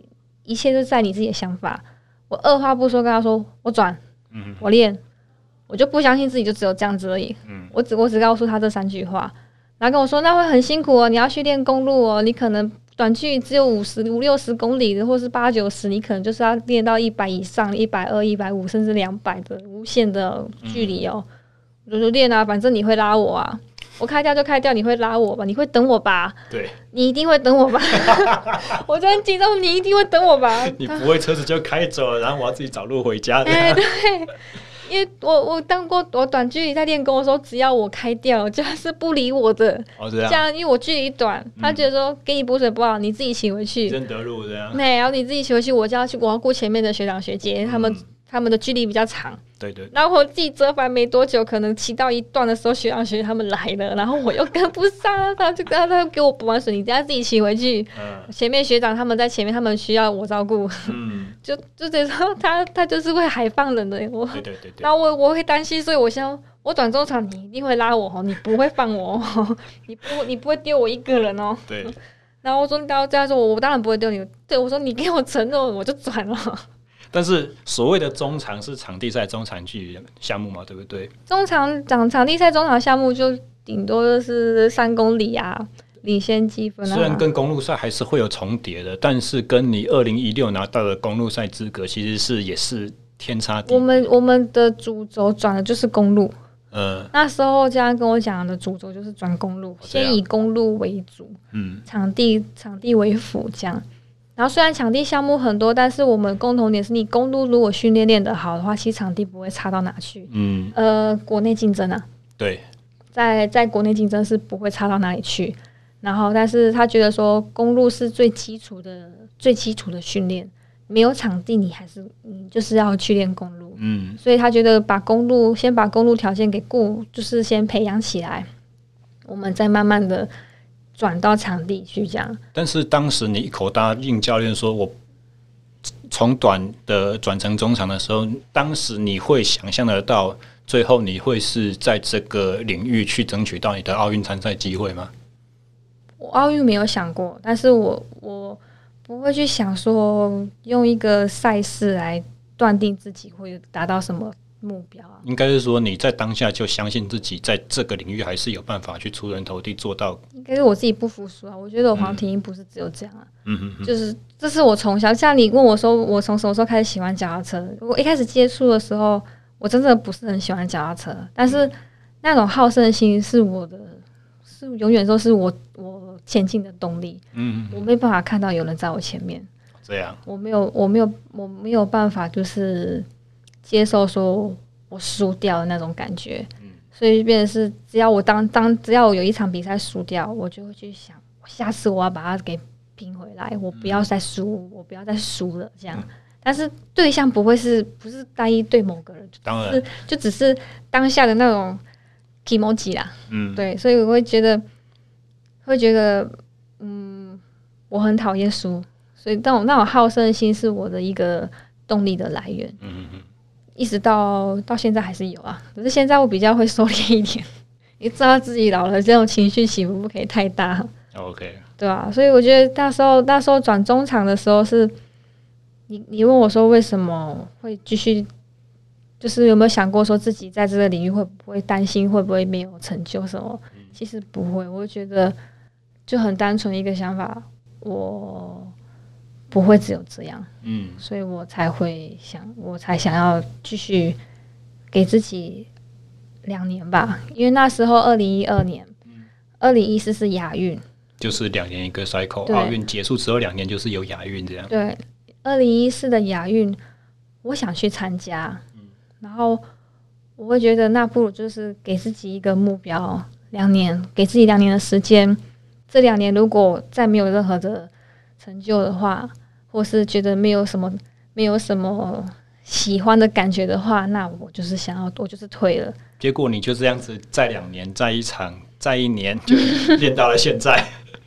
就那时候是转刚转向，其实对中场的我还是就是一个初学者，嗯，所以说还是会回到回到回归到基础，我怎么家人怎么说我就怎么做。然后学长教我怎么骑车，我就我就我就听他的这样子，嗯、就是用一个学习，就是用一个新鲜人的那种学习的心态，然后去在中场领域游走这样子。然后而且那时候刚好有学姐那个黄和寻，嗯，有学姐在，然后她她的经验很很丰富，嗯，所以那时候我就是刚转中场没多久的时候，我就遇到她，嗯，我们就一起一起比赛这样。是在因为国训的关系，因为他台中的选手。一说说在国训也有啊，不然就是在出国比赛的时候，嗯，就会跟他聊天，然后我们聊的都是脚踏车比赛啊、战术啊，然后他他不会，他没有私心，他会去教我怎么跑，嗯，然后在在在比赛过程中，他会叫我去注意说你要注意哪个选手，然后等一下等一下怎么路段，像我们正在正在比赛当中哦，然后然后。然后我记得那时候我们是第一次跑那个舟山岛，二零一三年的舟山岛。然后他他就他就跟我讲，他就开始在分析明天的赛赛段的路线。嗯，然后他就是关关注那种最后三公里的那种，比如。几公里后转弯啊，几百公尺后转弯啊，然后最后哪个是最后一个弯啊，然后就要冲刺这样。对对，对，我说我跟他说，他就没，他就在那边一直看看看看看看超久之后说，哦，所以终点前几百公尺要转弯呢，这样子的话就变成是一个 L 型的这种一个还是一个什么什么型的那种那么字形的那种的，很危险的什么什么的。我就我就傻眼看他，我说学姐，你干嘛那么认真？然后他跟我说，没有啊，要先先要先想清楚比赛明天比赛的终点前的路线，你这样子。你这样子，你心里有个谱的话，你你会比较好比啊。我说真的喔，他说真的啊，真的啊。好，我记我我记起来了，但是我并没有那天的比赛我没有去研究，只是只是那时候隔天在比赛的时候没有，最后真的终点终点快到的时候还是一个大集团，嗯，然后他就他他就是在我我就我们两个吧，就是一直在往前往前挤嘛，对，然后我们两个就就集结在一起了。就是他，我就是他，我想说，我带他冲刺好了，这样，嗯、然后，然后就是在骑骑说，你要转弯了，你慢一点，要转弯，你要慢一点，慢一点，慢一点。然后我说真的假的？他说对，等一下右转，等一下右转。嗯，然后我说好。你模仿这个，连他的口音都出来了。真的，真的，他那种他那种方式就是在骑啊，然后骑到骑到一骑到就是骑到一半的时候，他跟我说，哎、欸，慢一点，慢一点，要转弯，要转弯了。嗯，真的假的？他说对对对，要转弯了。之后。之后这样，我是没想到是真的，真的要如他所说转弯了，然后然后就是冲刺了这样，嗯嗯然后结果就反正就是结果结果不用去理他，反正我觉得重点就在于说学姐她她的她以身作则的那种，嗯、就是那种呃她自己的那种表现，嗯、让我学习到说哦，原来比赛前要先看好路线图，要不然真的会我不然我真的不会减速，我可能就直接转弯压拉不过去，或是压不过去的时候，我可能就喷掉了。嗯，这样，然后就觉得就是学姐他们学姐啊，或是以前的学长都有在，都都有在教我怎么做这样，然后一直到是二零一四年的亚运比完，那时候拿到亚运资格，其实我那是我是我压压力最大的一场。哦，这样。这是中华队最强的阵容，然后但是也是我压力最大一场。我第一次，第一次离亚亚运的奖牌这么近。诶、欸，那一届女子团队追逐有派对吗？有啊，我们拿铜牌啊。那一届就是第一次女子团队追逐变成四个人四公里之后的。嗯，那个时候我很有印象。嗯。然后真的很难得，从那个之后好像就没有这么强的。而且我们在组队的过程不到半年。嗯，当我们知道讯息的时候是二零一三的年尾，然后二零一四年初选拔亚锦赛资格，然后从从一月的选拔结束之后，我们有三个三四个月四个月的这么短的时间准备团队追逐。嗯，然后那时候我们就一直不断在询问学长要怎么换车，发车要发？因为是在两百五的场地跑的。对对对，然后还有就是什么配速，然后还有队形怎么样，什么什么的，我们四个磨合了很久。以前都是比三公里而已，从来都不知道第四公里会发生什么事情。然后那时候，因为我我压力很大，因为我年纪最小。哇！然后还加上就是。万一如果我我我我只要吐什么锤的话，学姐他们下来是直接讨论，就直接讲的很直。你刚刚不应该这样子骑，嗯哼哼，你你这样带带带太慢了，然后不然就是你太快了，你这样速差差这么多，你这样子后面跟的会很累，嗯哼哼。然后我就觉得对他在教，可是我听起来越我整个我整个千斤顶在压在压在我头上，像同奥会比完之后下来，白哥跟我说你刚才加速太快那种感觉，对。你就知道真的是这样没有错，可是有一个感觉，我我被指责了这样。然后就说你带太快的话，后面不好跟，又要就是没办法休息，没有办法完全休息，不是完全休息，没办法休息到。对对对。他说，如果你让大后面的人去追你的话，你又换车的话，他会花更大的力气要去维持，他可能耗的能量更多。嗯嗯。然后还有说，如果你带你带太慢，后面会差点会发生危险啊！叭叭，因为我们第一次组团队，真的很恐怖。对，然后又又又不要说你自己，你现在在转述这个这一段的声音的压力，应该我们听众听的就已经满头大汗，你知道吗？就是反正那时候是我比过最最有压力的比赛，嗯、然后加上是呃团队的项目，如果是我个人的话，还不会有那么大压力。那次比赛我看直播，我我记得你们比赛结束之后那个张力真的是很令人感动啊。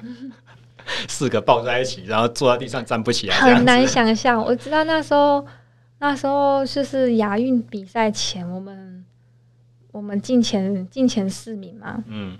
然后那时候徐教练跟我讲，他跟我们四个讲，我们出场前跟我们四个讲，我们说我们因为我们的成绩预赛成绩在第四名，对，我们对到日本，对，对我印象，我们差几秒啊？差一秒还两秒？很多了。对听众觉得一两秒很短，但是对我们来说就是一个一两台车子的距离啦。对啊，是真的很很长很长一段，就那个那个肉眼看看得出那个速速差了。这样，那时候那时候徐佳跟我那时候我很紧张，我是真的在紧张，然后脸那紧张到是会发抖。在出场前的时候，我是全身会发抖。然后，但是他他我徐佳跟我讲，跟我们讲了一个关键关键字。我们就是第四名嘛，对不对？前面告告诉你们，对面的比我们还紧张。他因为他们要保他们第三，嗯，保他们的面子。我们是第四名没有关系，输了还是第四名。我们是要去跟他抢第三名。对，我说你换个销售，你就这样子想，我们就是要跟他抢第三名，抢到了就是我们的，没抢到就算了。对，因为预赛就是第四啊，最差就这样子而已啊。对啊，他说，他就说。不要想太多，然后出场前，他就他就直接看着我跟跟另外一个学姐，嗯，就说，因为我们四个人嘛，嗯、他就指我说，你就是指指我说，你大家轮一轮之后，大家一人一圈嘛，总共十二圈啊，十二圈四公里，三圈就一公里啊，对对，然后说大家轮一轮之后，轮到你两圈。一圈两圈一圈两圈一圈，就是分就是分配圈数了。嗯，我加了两圈呢，很累呢。哎，那一届是在哪边？仁川，仁川，在韩国仁川的室外跑道，所以我们才有机会。因为跟我们的原来是因为跟我们的有点像，跟我们的跟我们的台湾的环境条件一样。我刚才以为是两百五的哦，两百五的那个是资格，我们亚运资格赛在哈萨克室内两百五。哦，OK。就就那时候拿到资格之后，我们才对亚运有希有夺牌的希望。嗯，对，所以那两场比赛对我来讲都是很大的压力。这样，然后加上徐佳，徐佳又分配任务给我们四四个人完成十二圈嘛。嗯，大家轮一轮之后，轮完就剩下八圈。八圈之后就是我我前面那一只学姐要带一圈，嗯，我是两圈，我后面那个学姐带一圈，然后学姐的学姐后面是带两圈，这样子，嗯，把它完成，这样是几圈？一二四。六六圈，然后最后最后学姐学姐两圈带完之后嘞，就是交给前面的学姐，可能是半圈，然后然后我可能是一圈什么什么的，反正就是错错乱掉，就是就是重点是第二轮出来的时候的模式就是要这样。我跟佳说两圈会不会太多了？佳就说 心都凉，就是你就想着你就是要赢，对，然后说你你的能力这么好，你要去分担你队友的。队友的能力，嗯，队友就是要你要去分担队友的部分，这样。嗯，他说大家把这个团队不管怎么跑，大家统一全部完成，不管谁谁做工比较多，我们统一全部就是为了要去抢对面的奖牌。对对对对。他讲完之后说：“好，我试试看。”紧张就忘记了，就就给我们信心，就是我就是鼓起勇气，我就是要就是去尝试啊。嗯，说。我我就是我不想当老鼠屎，我说我就是要试试看这样、嗯、啊，抢到就抢到啊，不抢没有抢到就算了这样。不过、嗯嗯、没有想到那一那一场比赛的最后，最后我们我们前面发的，我们前面我们前面很快呢，我们前面跟对面就差了快两秒吧，嗯、我们就赢了对面两秒钟了。刚前刚前面的前一公里，嗯，然后接着接着第二公里的时候，我们就我们好像有。慢了很，有慢一点，嗯，然后但是我们的速度一直在维持，一直在维持，就是没有掉很多。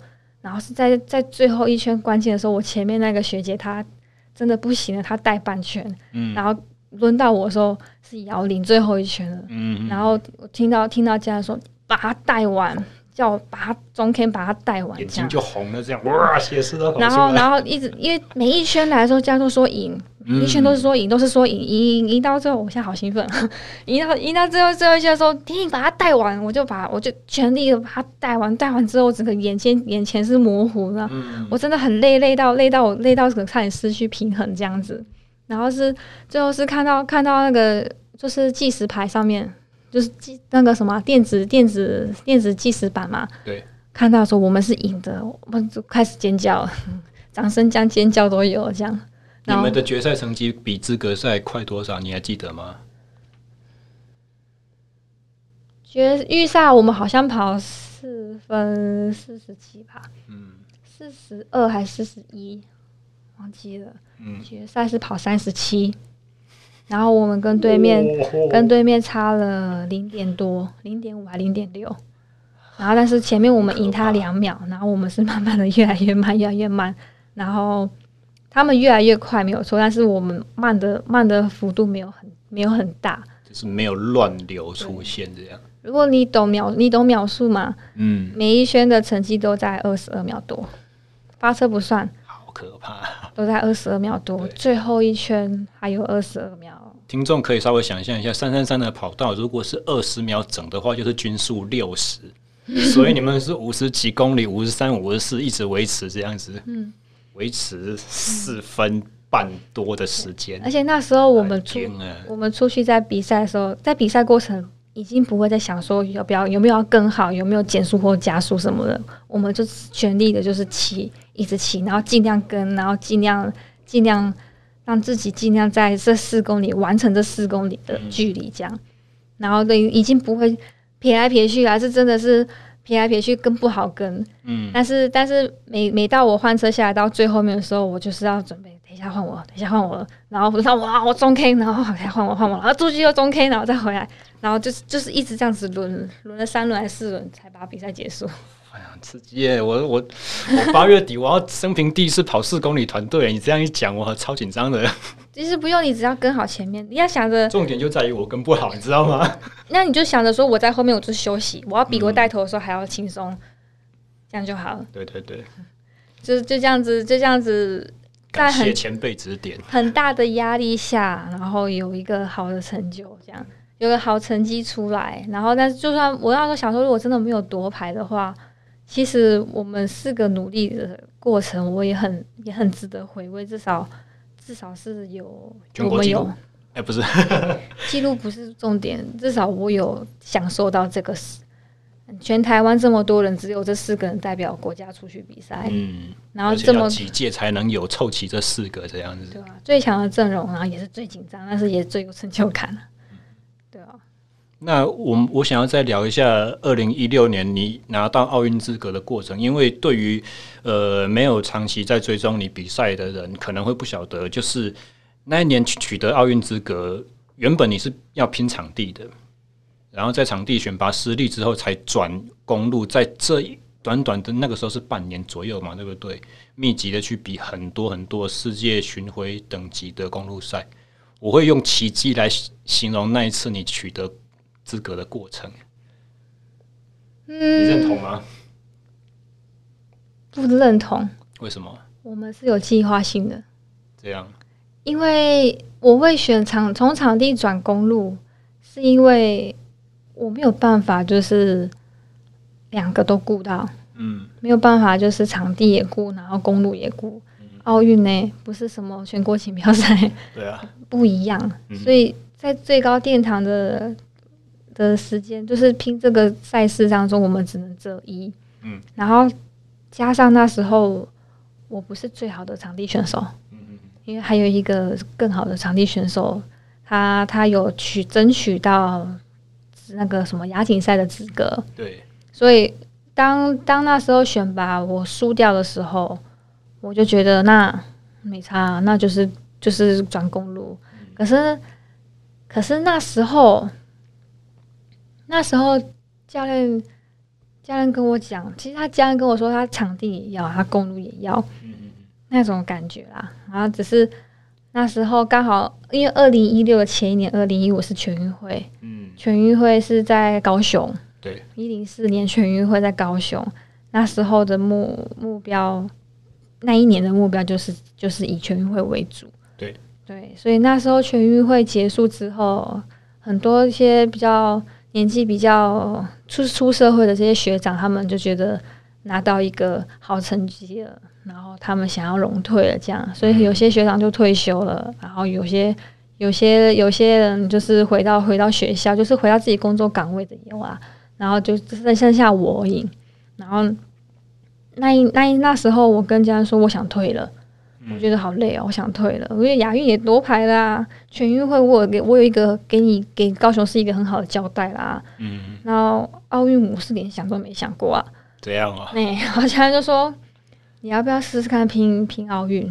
然后反正又是又是那一套出来，就就就是。听众对于这种奥运资格的争取过程不理解的人，可能会不知道我们在讲什么。像是今年的奥运。在冯俊凯他的脸书上面就会有选选手，就是就会有网友问说，为什么我们只有派一个人？为什么其他国家都是完整的队？我们怎么只有派一个？他们没有办法想象说，奥运的资格不是我们想派几个就给几个的。奥运资格不是说国家要派多少就多少，对，这个是要全世界去做对抗。像你刚刚讲到说，能不能参加亚锦赛、场地亚锦赛，其实也是争取奥运积分的一个重要关键，对，对不对？对啊，那那时候我的场地选拔我输掉了，嗯，然后重点在于全能赛一个国家只能派一位，嗯，不是我们不派两位，是就只能有一位。我只我讲个简单一点，让听众能够明白。世界排名，全世界的自由车选手的排名要前一百名才有资格。对，然后前一百名还不不敢保证啊。嗯。但是世界前五十就保证你有资格，但一百名的话还要看区域的保障名额，哪一个州几个这样子。对对对，一百一百名是一个，如果你是在一百一百零一，抱歉你没有，不用想，真的没有。对。然后，然后就是我只能这样讲了。然后还有以今年的今年的奥运的资格为场地为为为为说法好了，嗯，国家排名要前二十二还是前二十？你的意思是说以？国家奥会为单位，中华队在全球要排到前二十二名，他才有资格。全世界的国家总好难想象，就是全世界全世界的国家，所有的国家，然后做排名，然后前二十二，你才有资格，才有才有资格这个项目的资格。而且，如果我们的积分是只有一个选手、两个选手在拼，其他的国家是一口气派。参加世界杯，一军、二军下去的，对啊，对，一票在一起捞积分，这个是没办法比的。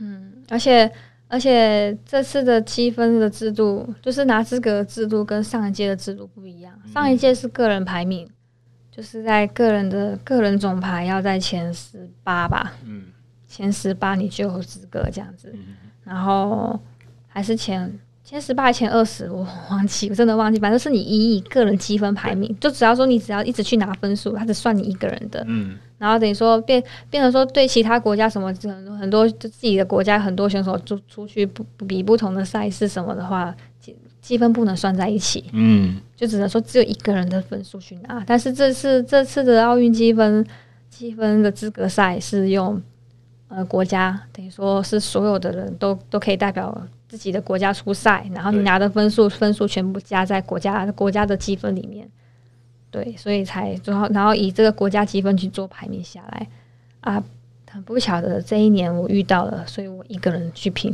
嗯，我一个人去，然后在比世界杯，我之前还要有嗯积分，是他也要也有世国家的世界排名才可以去比世界杯。才可以多少？前二十，哎，前三十几吧。层层限制。对，好像国家排名不知道前三十还是前二十八，忘记了，真的忘了。还是二十六？哈，对对对，二十六。国家排名前二十六，你才有资格参加世界杯。世界杯才是真正的奥运积分赛。对，在世界杯之前，所有的比赛全部都只是为了拿资格去参加世界杯。对对，所以这个是一层一层很越来越越来越难的关卡。所以那时候，我从二零一九年的一月份开始，一直到二零一九的十二月份，几乎每一个月都有比赛。嗯、然后在十一月以前，十十月份以前的比赛，所有的比赛都是为了要拿维持我们的国家排名，为了要去跑世界杯。对啊，你能想象每一一这一一个选手从一月份一直比赛比比比比到比到十月。十月是亚锦赛呢，然后十月又有全运会，对，所以那那那时候没有任何的调整空档喘息。我我会这样子形容二零一六的原因，也是因为在这边啊，你全运刚比完，没有任何调整空档，要选拔了，然后亚锦赛选拔选完了之后，好决定我要转公路。如果我没有记错的话，那个时候你的国际赛公路积分是零分，没有任何一个积分，你是每一场每一场拼到的。嗯，怎么讲？诶、欸，好是好在说，那时候的二零二零一六那一月份是亚锦赛，嗯，然后我已经在国家国内选拔有选到亚锦赛的资格，嗯，我们讲的是二零一六的里约奥运嘛，亚锦赛，怎么拼到里约奥运资格？二零二零一六的一月份是亚锦赛，然后那时候亚锦赛还是全部一起合办，嗯，就是公路场地一起合办，现在的话就是分开了，不同国家然后去分办的这样，然后。月份也不一样，嗯，那时候二零一六那一年还在全部一起，所以就是那时候在日本，在日本办了办公路跟场地，公路先比赛还是场地，然后那时候，嗯，从亚锦赛的积分是最高，嗯，各各五大洲就是各州的锦标赛的分数算是也算是分数还蛮高的啦，对，然后。然后就是那那一那一那一次亚亚锦赛对来讲拿的分数是比较容易，嗯、所以那时候刚好二零一五那一年我我是冠军，嗯、我是亚锦我是亚锦赛公路冠军，所以大补完进账了一笔这样子。不是，是二零一六压力很大哦，因为因为我的号码是一号，那我就真的压力很大，而且而且那时候亚锦赛只要是第一名冠军，第一名就是保障名额。嗯，所以所以如果我继续连连续连霸的话，我就是加上我我的头衔就会有了公路连霸，嗯、然后拿到奥运资格。嗯嗯哼，所以那时候的压力很大，然后只是只是就是觉得没关系啊，该面对还是要面对嘛，谁叫我选到选到。比赛出场权了，这样啊，对，然后就反正就是比完之后，我是以第五名收第五名收场，分数也算高啦。嗯、然后，然后在比亚锦赛之后还是之前，顺序有点错，忘忘记了。反正就是在那一那一月份，我比了两场赛事。嗯，第一场是泰国的那个环环环不知道环哪里的多日赛，环、嗯、泰国的多日赛不是环泰哦，他们是又又另外去创一，就是去。创一个比赛赛事出来，然后去那场那场算奥运积分，嗯，所以我一月份我比了两场比赛，亚锦赛跟那个环泰国的比赛这样子，所以，嗯、呃，那环泰国那一场因为都是平路从平路的平路的比较多，嗯、然后他们办的原因也是为了让自己的国家有多一点奥运积分可以可以拿，所以就是派了很多派了就是派了很多国派了他们自己的吼三个队伍吧。泰国国家队和集俱乐部队都一起来了，这样子。对，三个队，然后接着邀请国也邀请其他国家，要满五个国家才能够算正、嗯、正式正式比赛这样。对对对。他们就故意撇开很多很多会对他们有威胁性的国家。这样啊。刚好死不死，中华队就是被邀请到了。然后他们可能没有想到中华，没有想过说中华队的水准实力。他们先把，避排除了大陆，排除了香港。嗯然后排除哪里啊？马来西亚吗？日本，日本对马马来好像有有马来西亚有日本吧？好像是这样。反正就是重点国家，韩国也没有。哦，对对，嗯，他们就是重点国家，他把它删除那排。那刚好可能泰国跟台湾一直都很友好，嗯，所以在国际上也很常被搞混，名字很像。为了衣服，衣服就看不出来。然后协，因为泰国的协会跟我们的协会的交交交际还不错。所以就是就是透过这个友好关系，他们邀请了中华队去。嗯，然后那那一次我拿了三三站嘛，我都拿第二名。嗯，可是我那时那时候积分就很高。对，所以总总个总出的比赛下来说，我的我拿了奥运积分，接着就参加亚锦赛拿奥运积分。所以那时候的排名我在前几名啊，前六十几吧。嗯，然后然后接着又参加。亚锦赛完之后，接着参加那个环泰环泰国，就是就是就是另外一场赛事的环泰，男生环泰完再换女生的环泰，嗯，这样子。然后环泰的时候，我那时候状况很好，我拿了我拿了总排第二，然后但是在前面我我我穿过黄山，嗯，我拿过我拿过总排一，然后是最后一天的时候被翻牌掉，没办法，人家人太多了，对。然后，但是，但是也是，也是那那时候的分数也很也拿的不错，这样。那结束之后就是美国 Joe Martin 嘛？对，Joe Martin，Joe Martin 没拿到任何一场赛事，但是磨练很大。嗯，因为我第一次跟外国人比赛这样子，嗯，也不算第一次啊，就是欧美的选手公路飞到这么远的地方，然后参加他们的他们的比，就是所有是都是嗯呀。挑选这一场比赛的决定是 David 教练决定的吗？还是杨教练？那应该是他们两个讨论出来的。嗯，当年就是女子奥运培训队的执行教练是 David 嘛？杨教练带队的是杨教练，两个教练都有啊。我我不我分不清楚是，就是他们两个都都有出队就对了。嗯，对。然后是亚锦赛之后，就是我们亚锦赛之后，在环泰之前，我们我们就进国，我们才进国训。嗯。第三阶段，然后，呃，前面，所以从去年的全运会到马上就是亚锦赛选拔，然后就亚锦赛，然后亚锦赛之后转女子的公路巡回赛，一路过关斩将，从来都没有调整休息的时间，也没有所谓的准备期，全部都比赛比赛比赛比比赛比到最后一刻，到崇明岛结束之后才确定奥运可以去。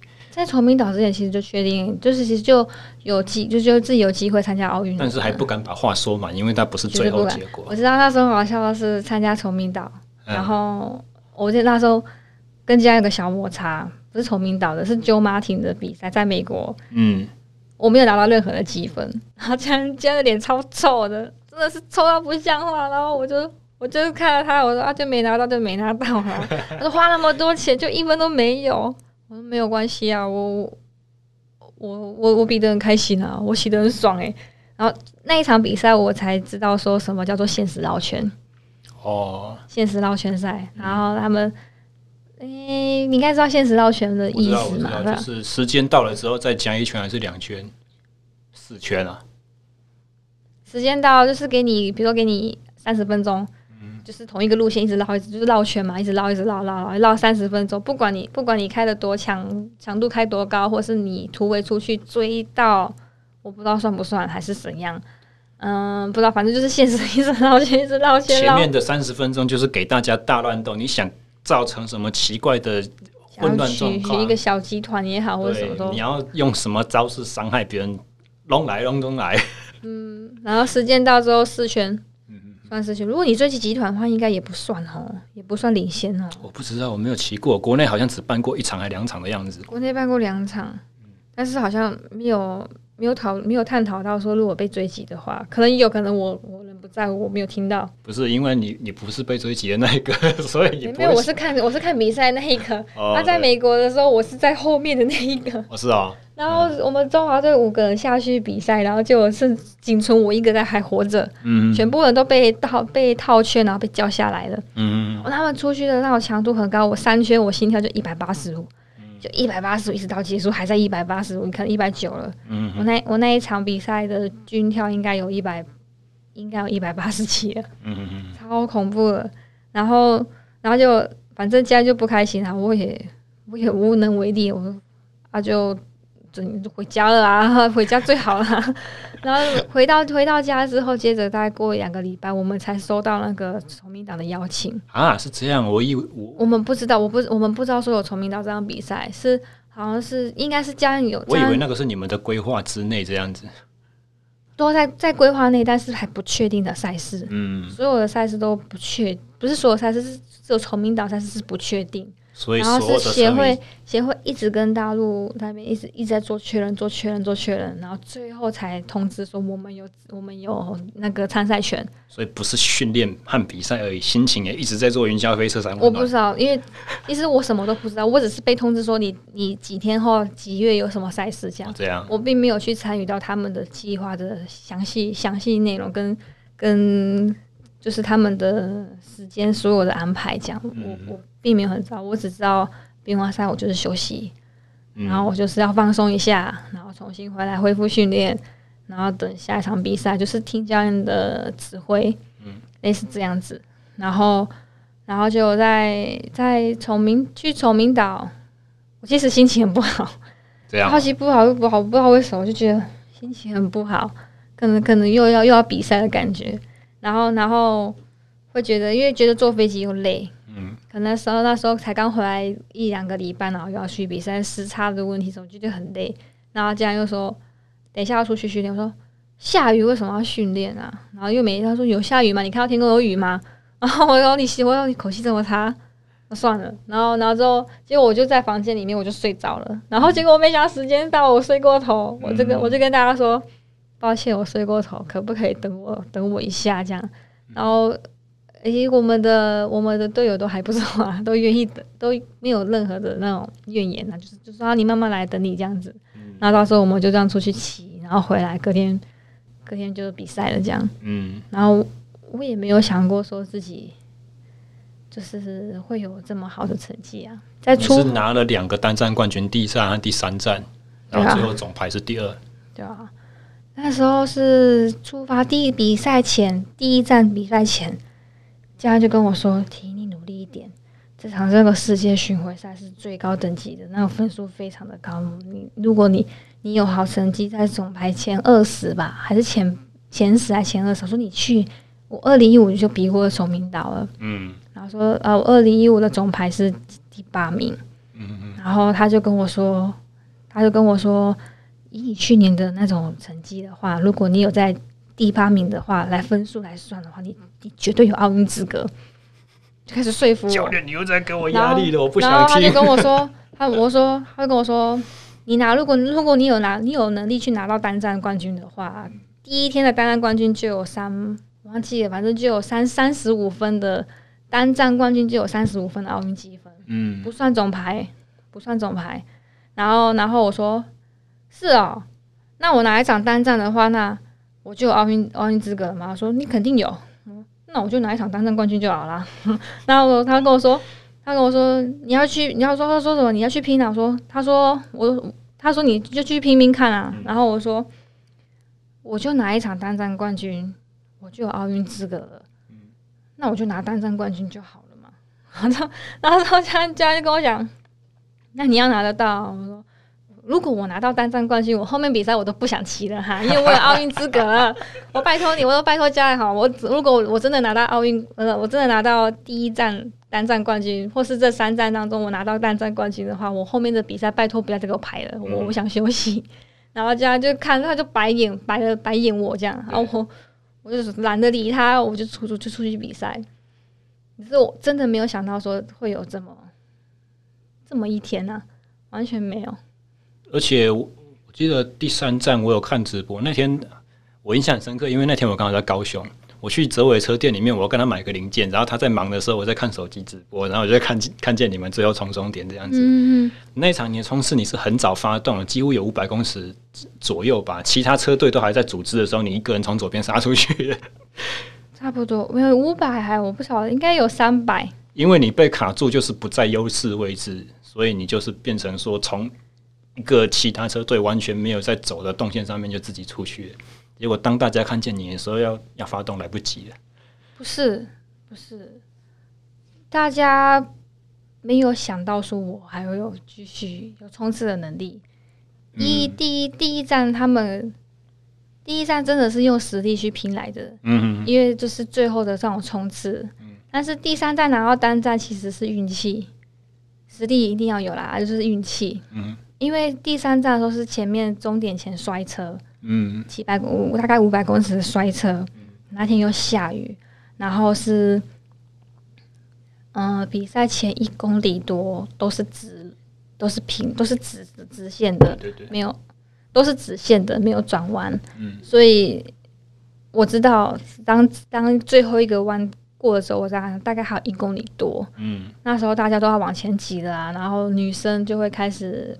火车就会开始排出来啊，然后，然后那种动作扫扫荡的就会很大，嗯、然后甚至看到你没有队友，你没有，就是你是你是狗孤孤鸟的一只，对啊，用碰撞的方式把你撞，直接把你撞开，用用技用强强势的那种技术把你压住，就让你会怕会摔倒，嗯、所以就让你闪。但是但是当当我们靠痕迹大概只有零点五零点五 mini 的那种距离哦，那种手肘这样一开就会碰到那种的。他们硬撞说他撞到的人，他又会去撞回去，嗯，就是就是要强势说，我就是要留在这边。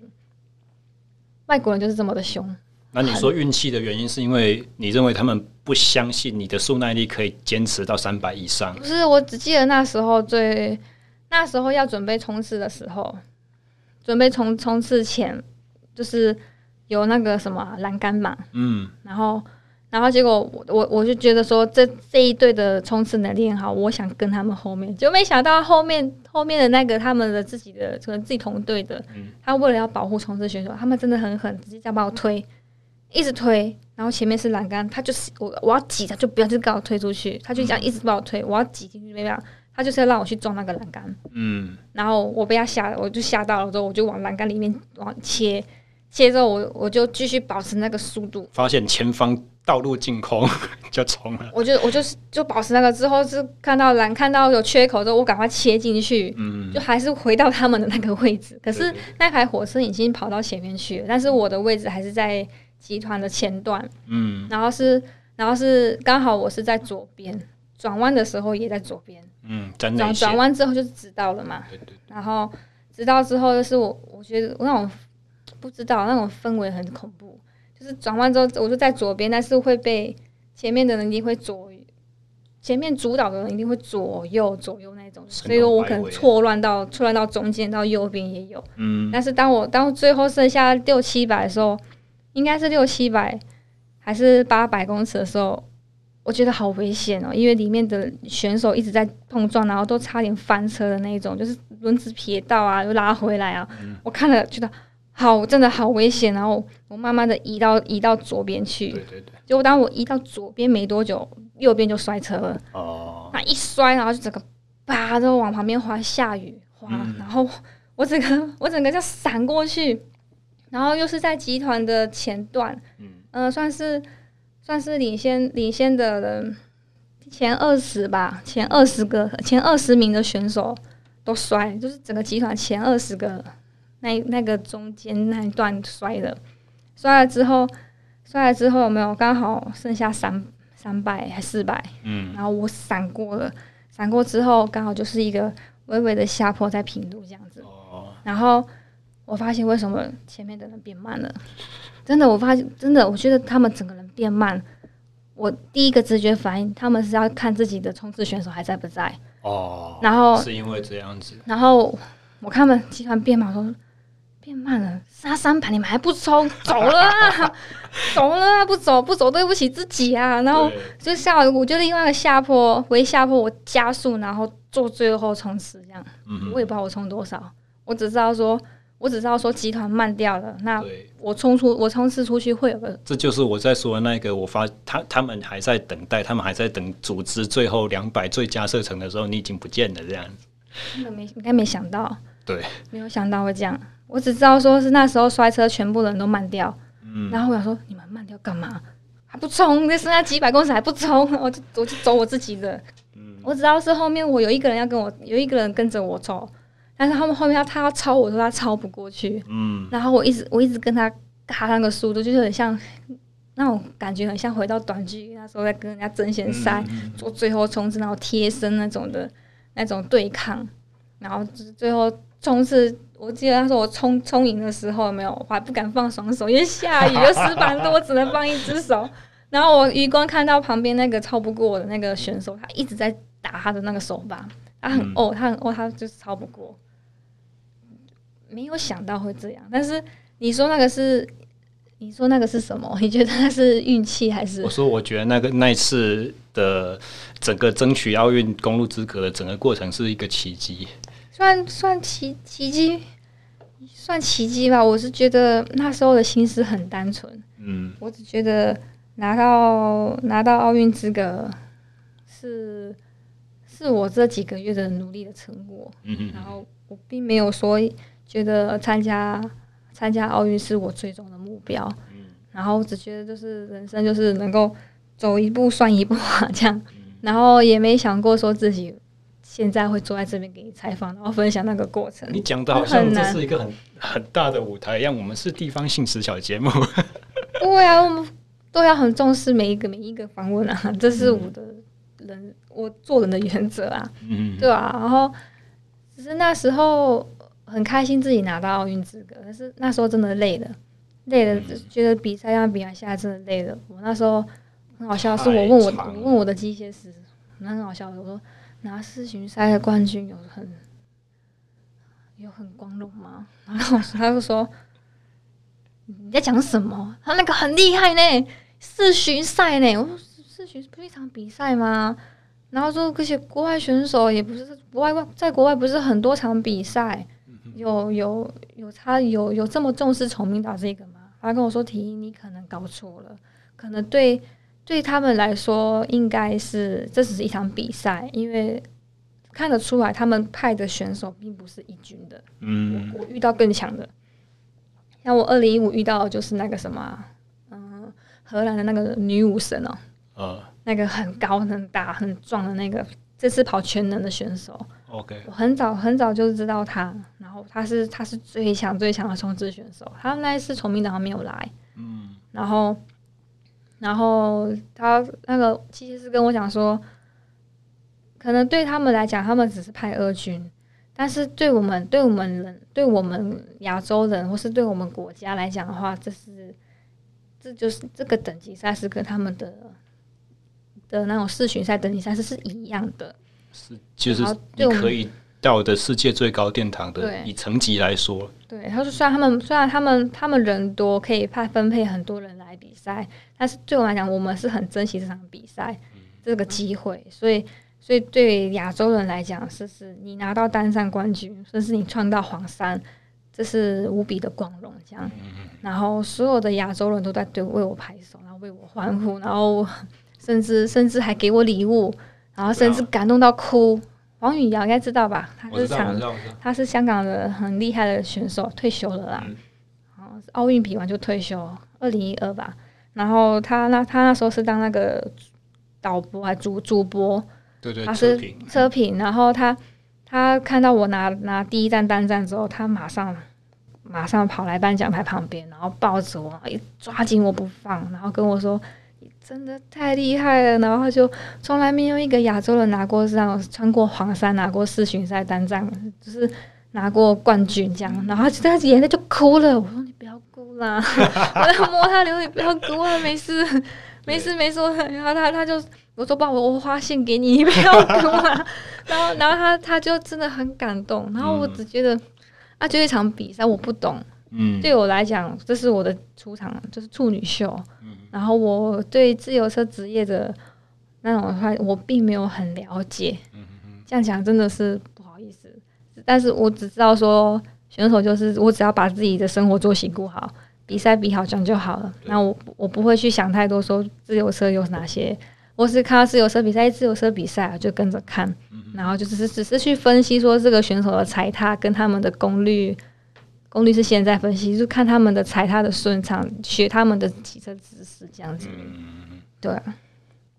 那我们 我就跟你讲说，其实两个小时很快嘛，对不对？我们聊一聊就过到现在了。最后我有几个比较重要的问题，是我帮我的小帮手问的，也只有他才想得到，因为我不是女生。他想要问你说。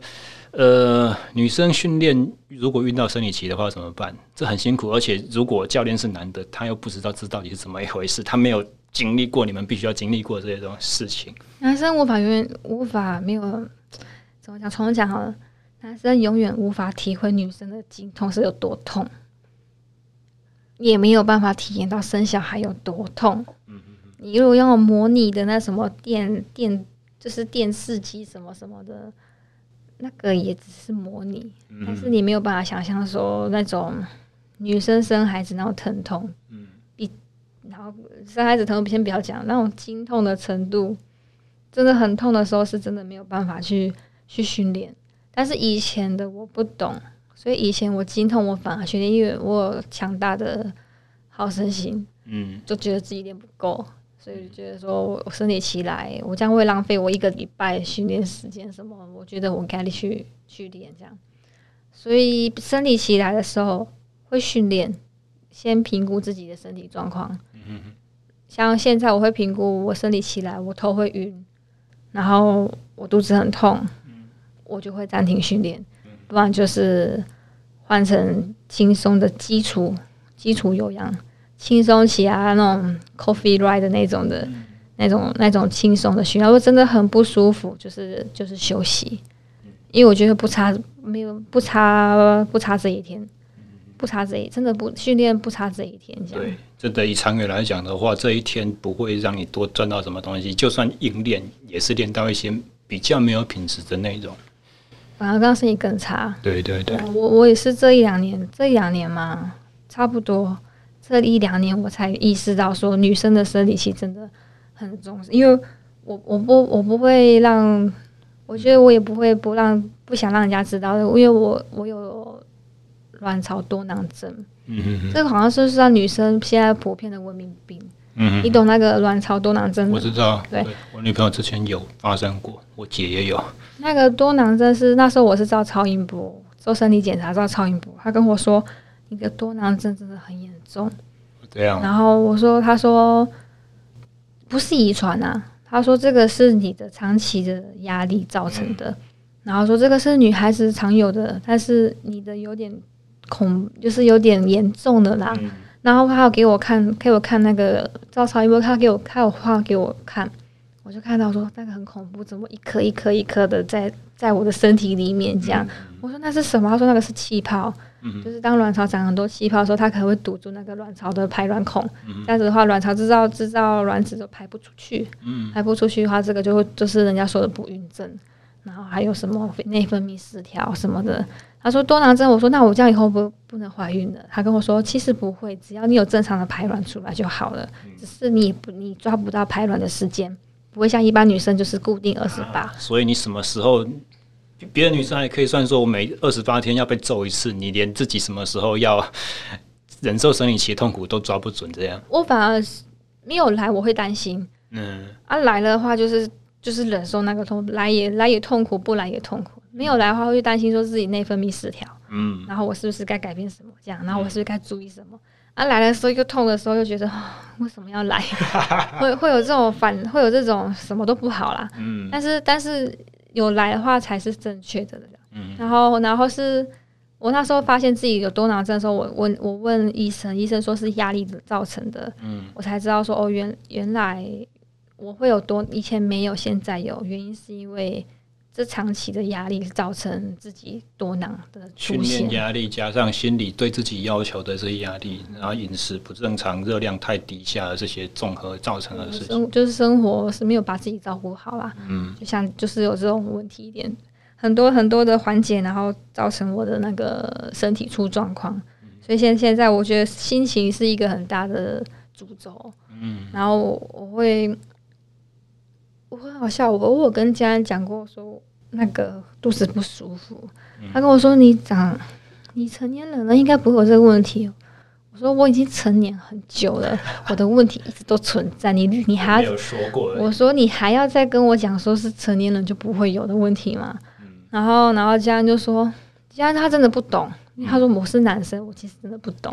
我说我不知道，诶，你有没有断过骨头？如果你有断过骨头的话，可能是断过你十根骨头的那种痛苦吧。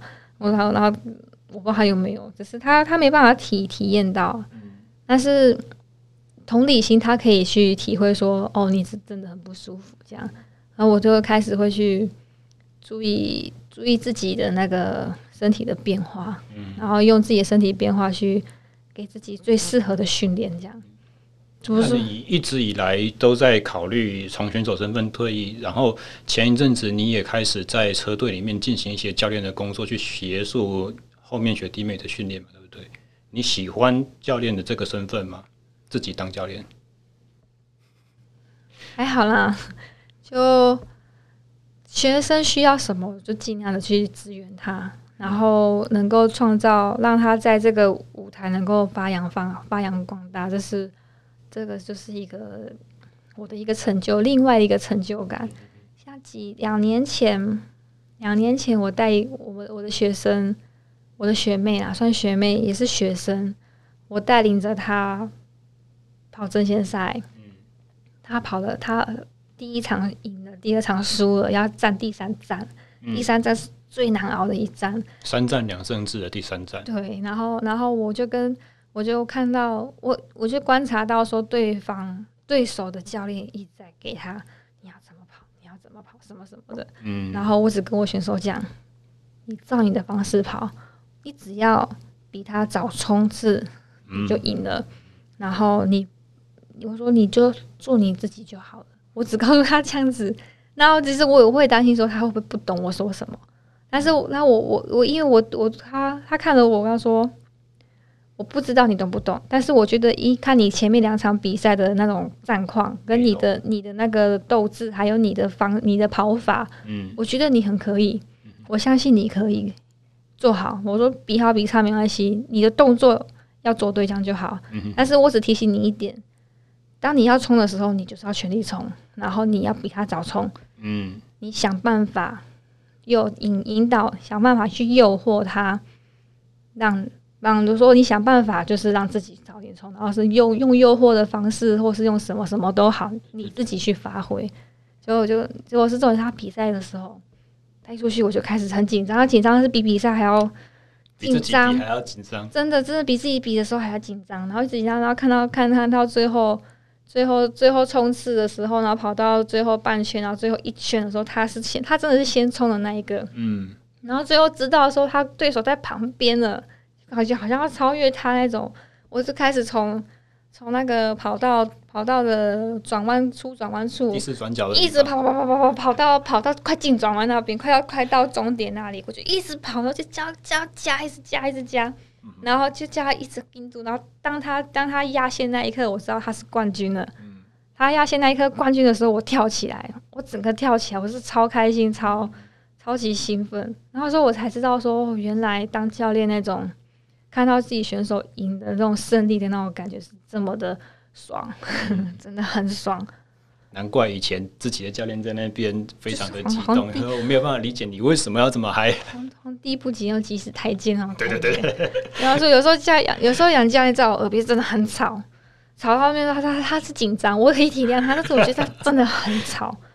然后然后就说你看第一下盯一下盯一下几圈什么。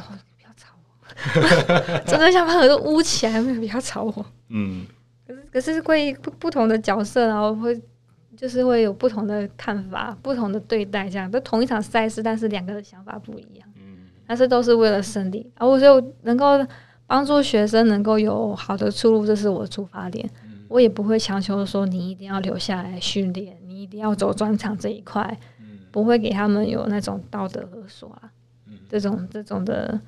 这种的那种说法对待方式，然后还有，我觉得我我觉得我国外教练教了我一点，我有应用到他们身上。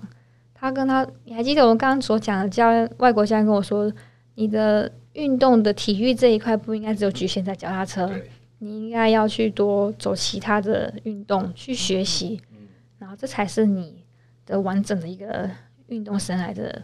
成就这样或是什么？然后我我也跟我学生讲说，如果比完赛完之后，我们可以去做尝试做其他运动。我我带他们去做那个什么，去玩球类的也有啊，或是鬼抓人啊，或是或是玩一些什么这样，然后或是教他们重训，然后重训前要做什么协调的那种动作，然后教他们从重训当中去教他们。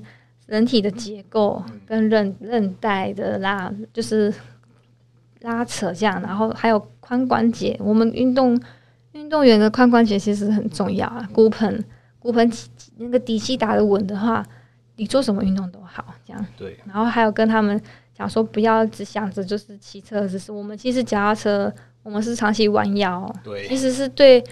不符合人体工学，就是作为一个健身教练，你会说你不可以圆肩，你不可以驼背，你不可以下巴像乌龟一样啊！其实计时车就是这样骑的，为为了为了为了骑车的那个效益效益嘛，效益存在性，就会把自己就是说的像一颗球一样，然后有就是有那个减低风阻这样，是一个很不平衡的姿势。对，这样这样长期下来会有腰伤、颈椎受伤，还有膝盖，还有那个骨盆。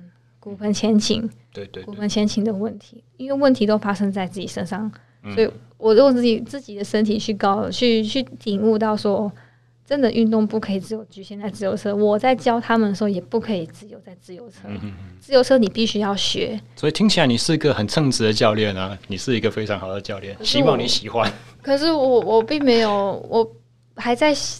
找自己一个教学方式，因为我觉得高他们概念，是嗯、可是他们会希望说，我给他一个训练的方式方法，就是概念我有，但是方法我还要在，我还在学习。或者是也许也希望不要只有方法可以给他们，不然的话，他们就是成为下一个教练说什么我乖乖做的。因为我觉得选一个选一个选手在青在青在青少年这段期间，你的那个人品要顾好。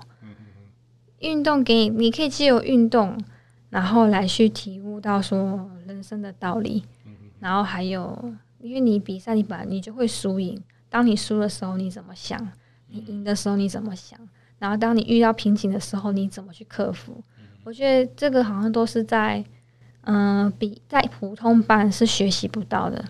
然后学，然后还有，当你输掉的时候，你你真的体验到我输掉那种感觉。然后你就会想要再继续努力，这样，我觉得这种那种韧性是培养的。然后，然后我也觉得，教育他们的同时，也要告诉他们，真的要好好读书，还是要读书，因为你的人生不是只有脚踏车。对，这也是那个外国教练讲的一样，对，完全一模一样的话。对啊，你你的人生在奋脚踏车不会是你以后未来的每一个阶段都会出现的。它只是在你学生时期，或是你在你黄，就是二十五岁、二十五岁以前，或是二十岁以前，这一直是其中一个阶段。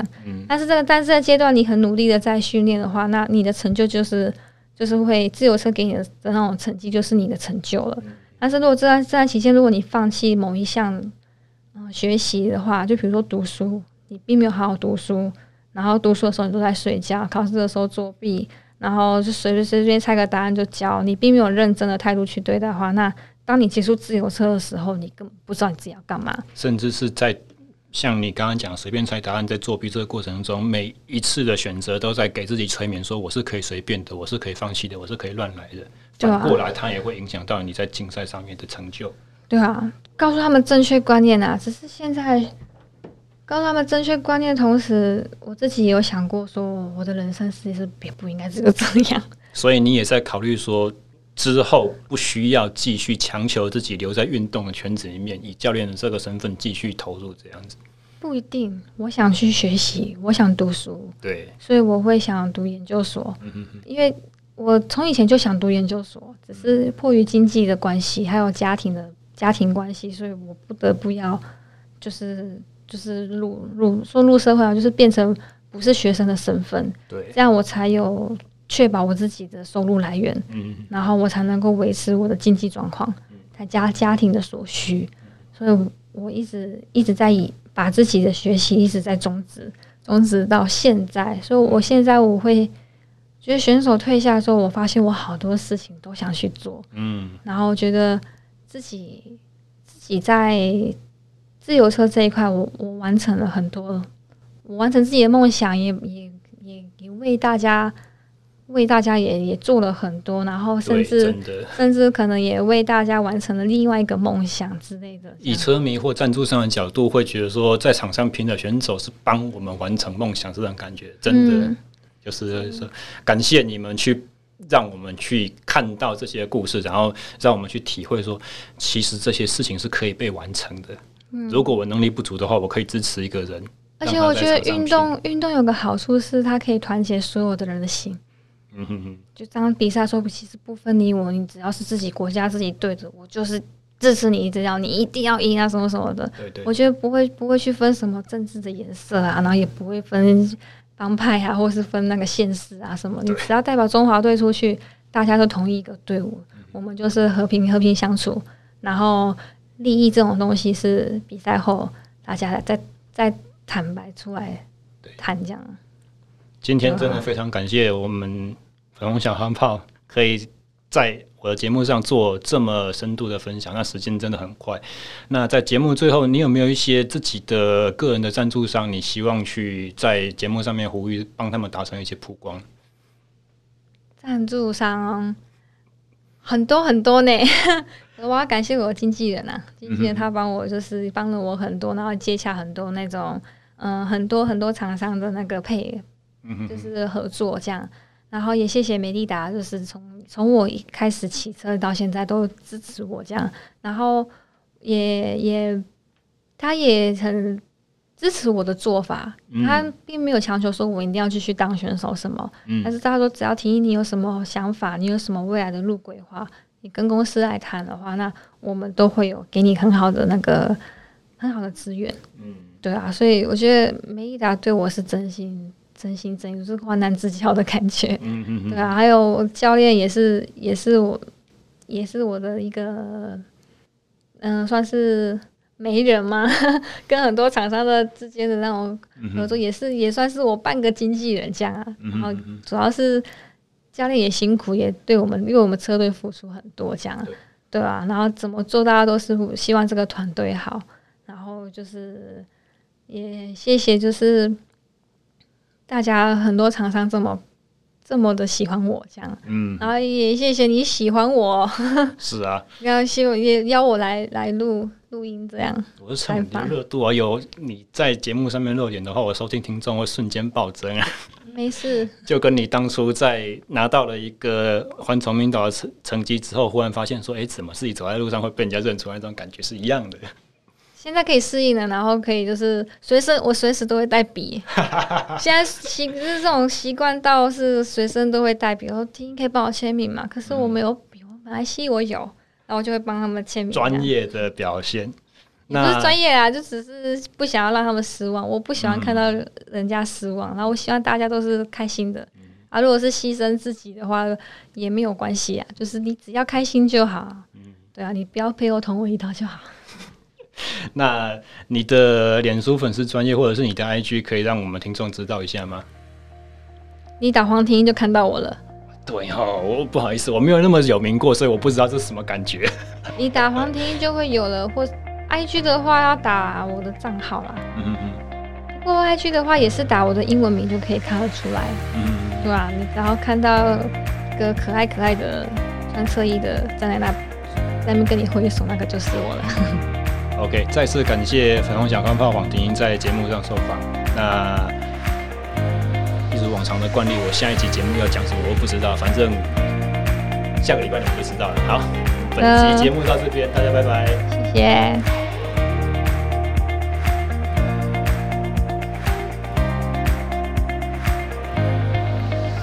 以上就是本集节目的全部内容，希望大家能够得到收获。那一样，别忘了。如果喜欢这一类型内容的话，欢迎帮我按赞、留言、追踪和订阅，或者是在 Podcast 的播放平台上留下您的评价。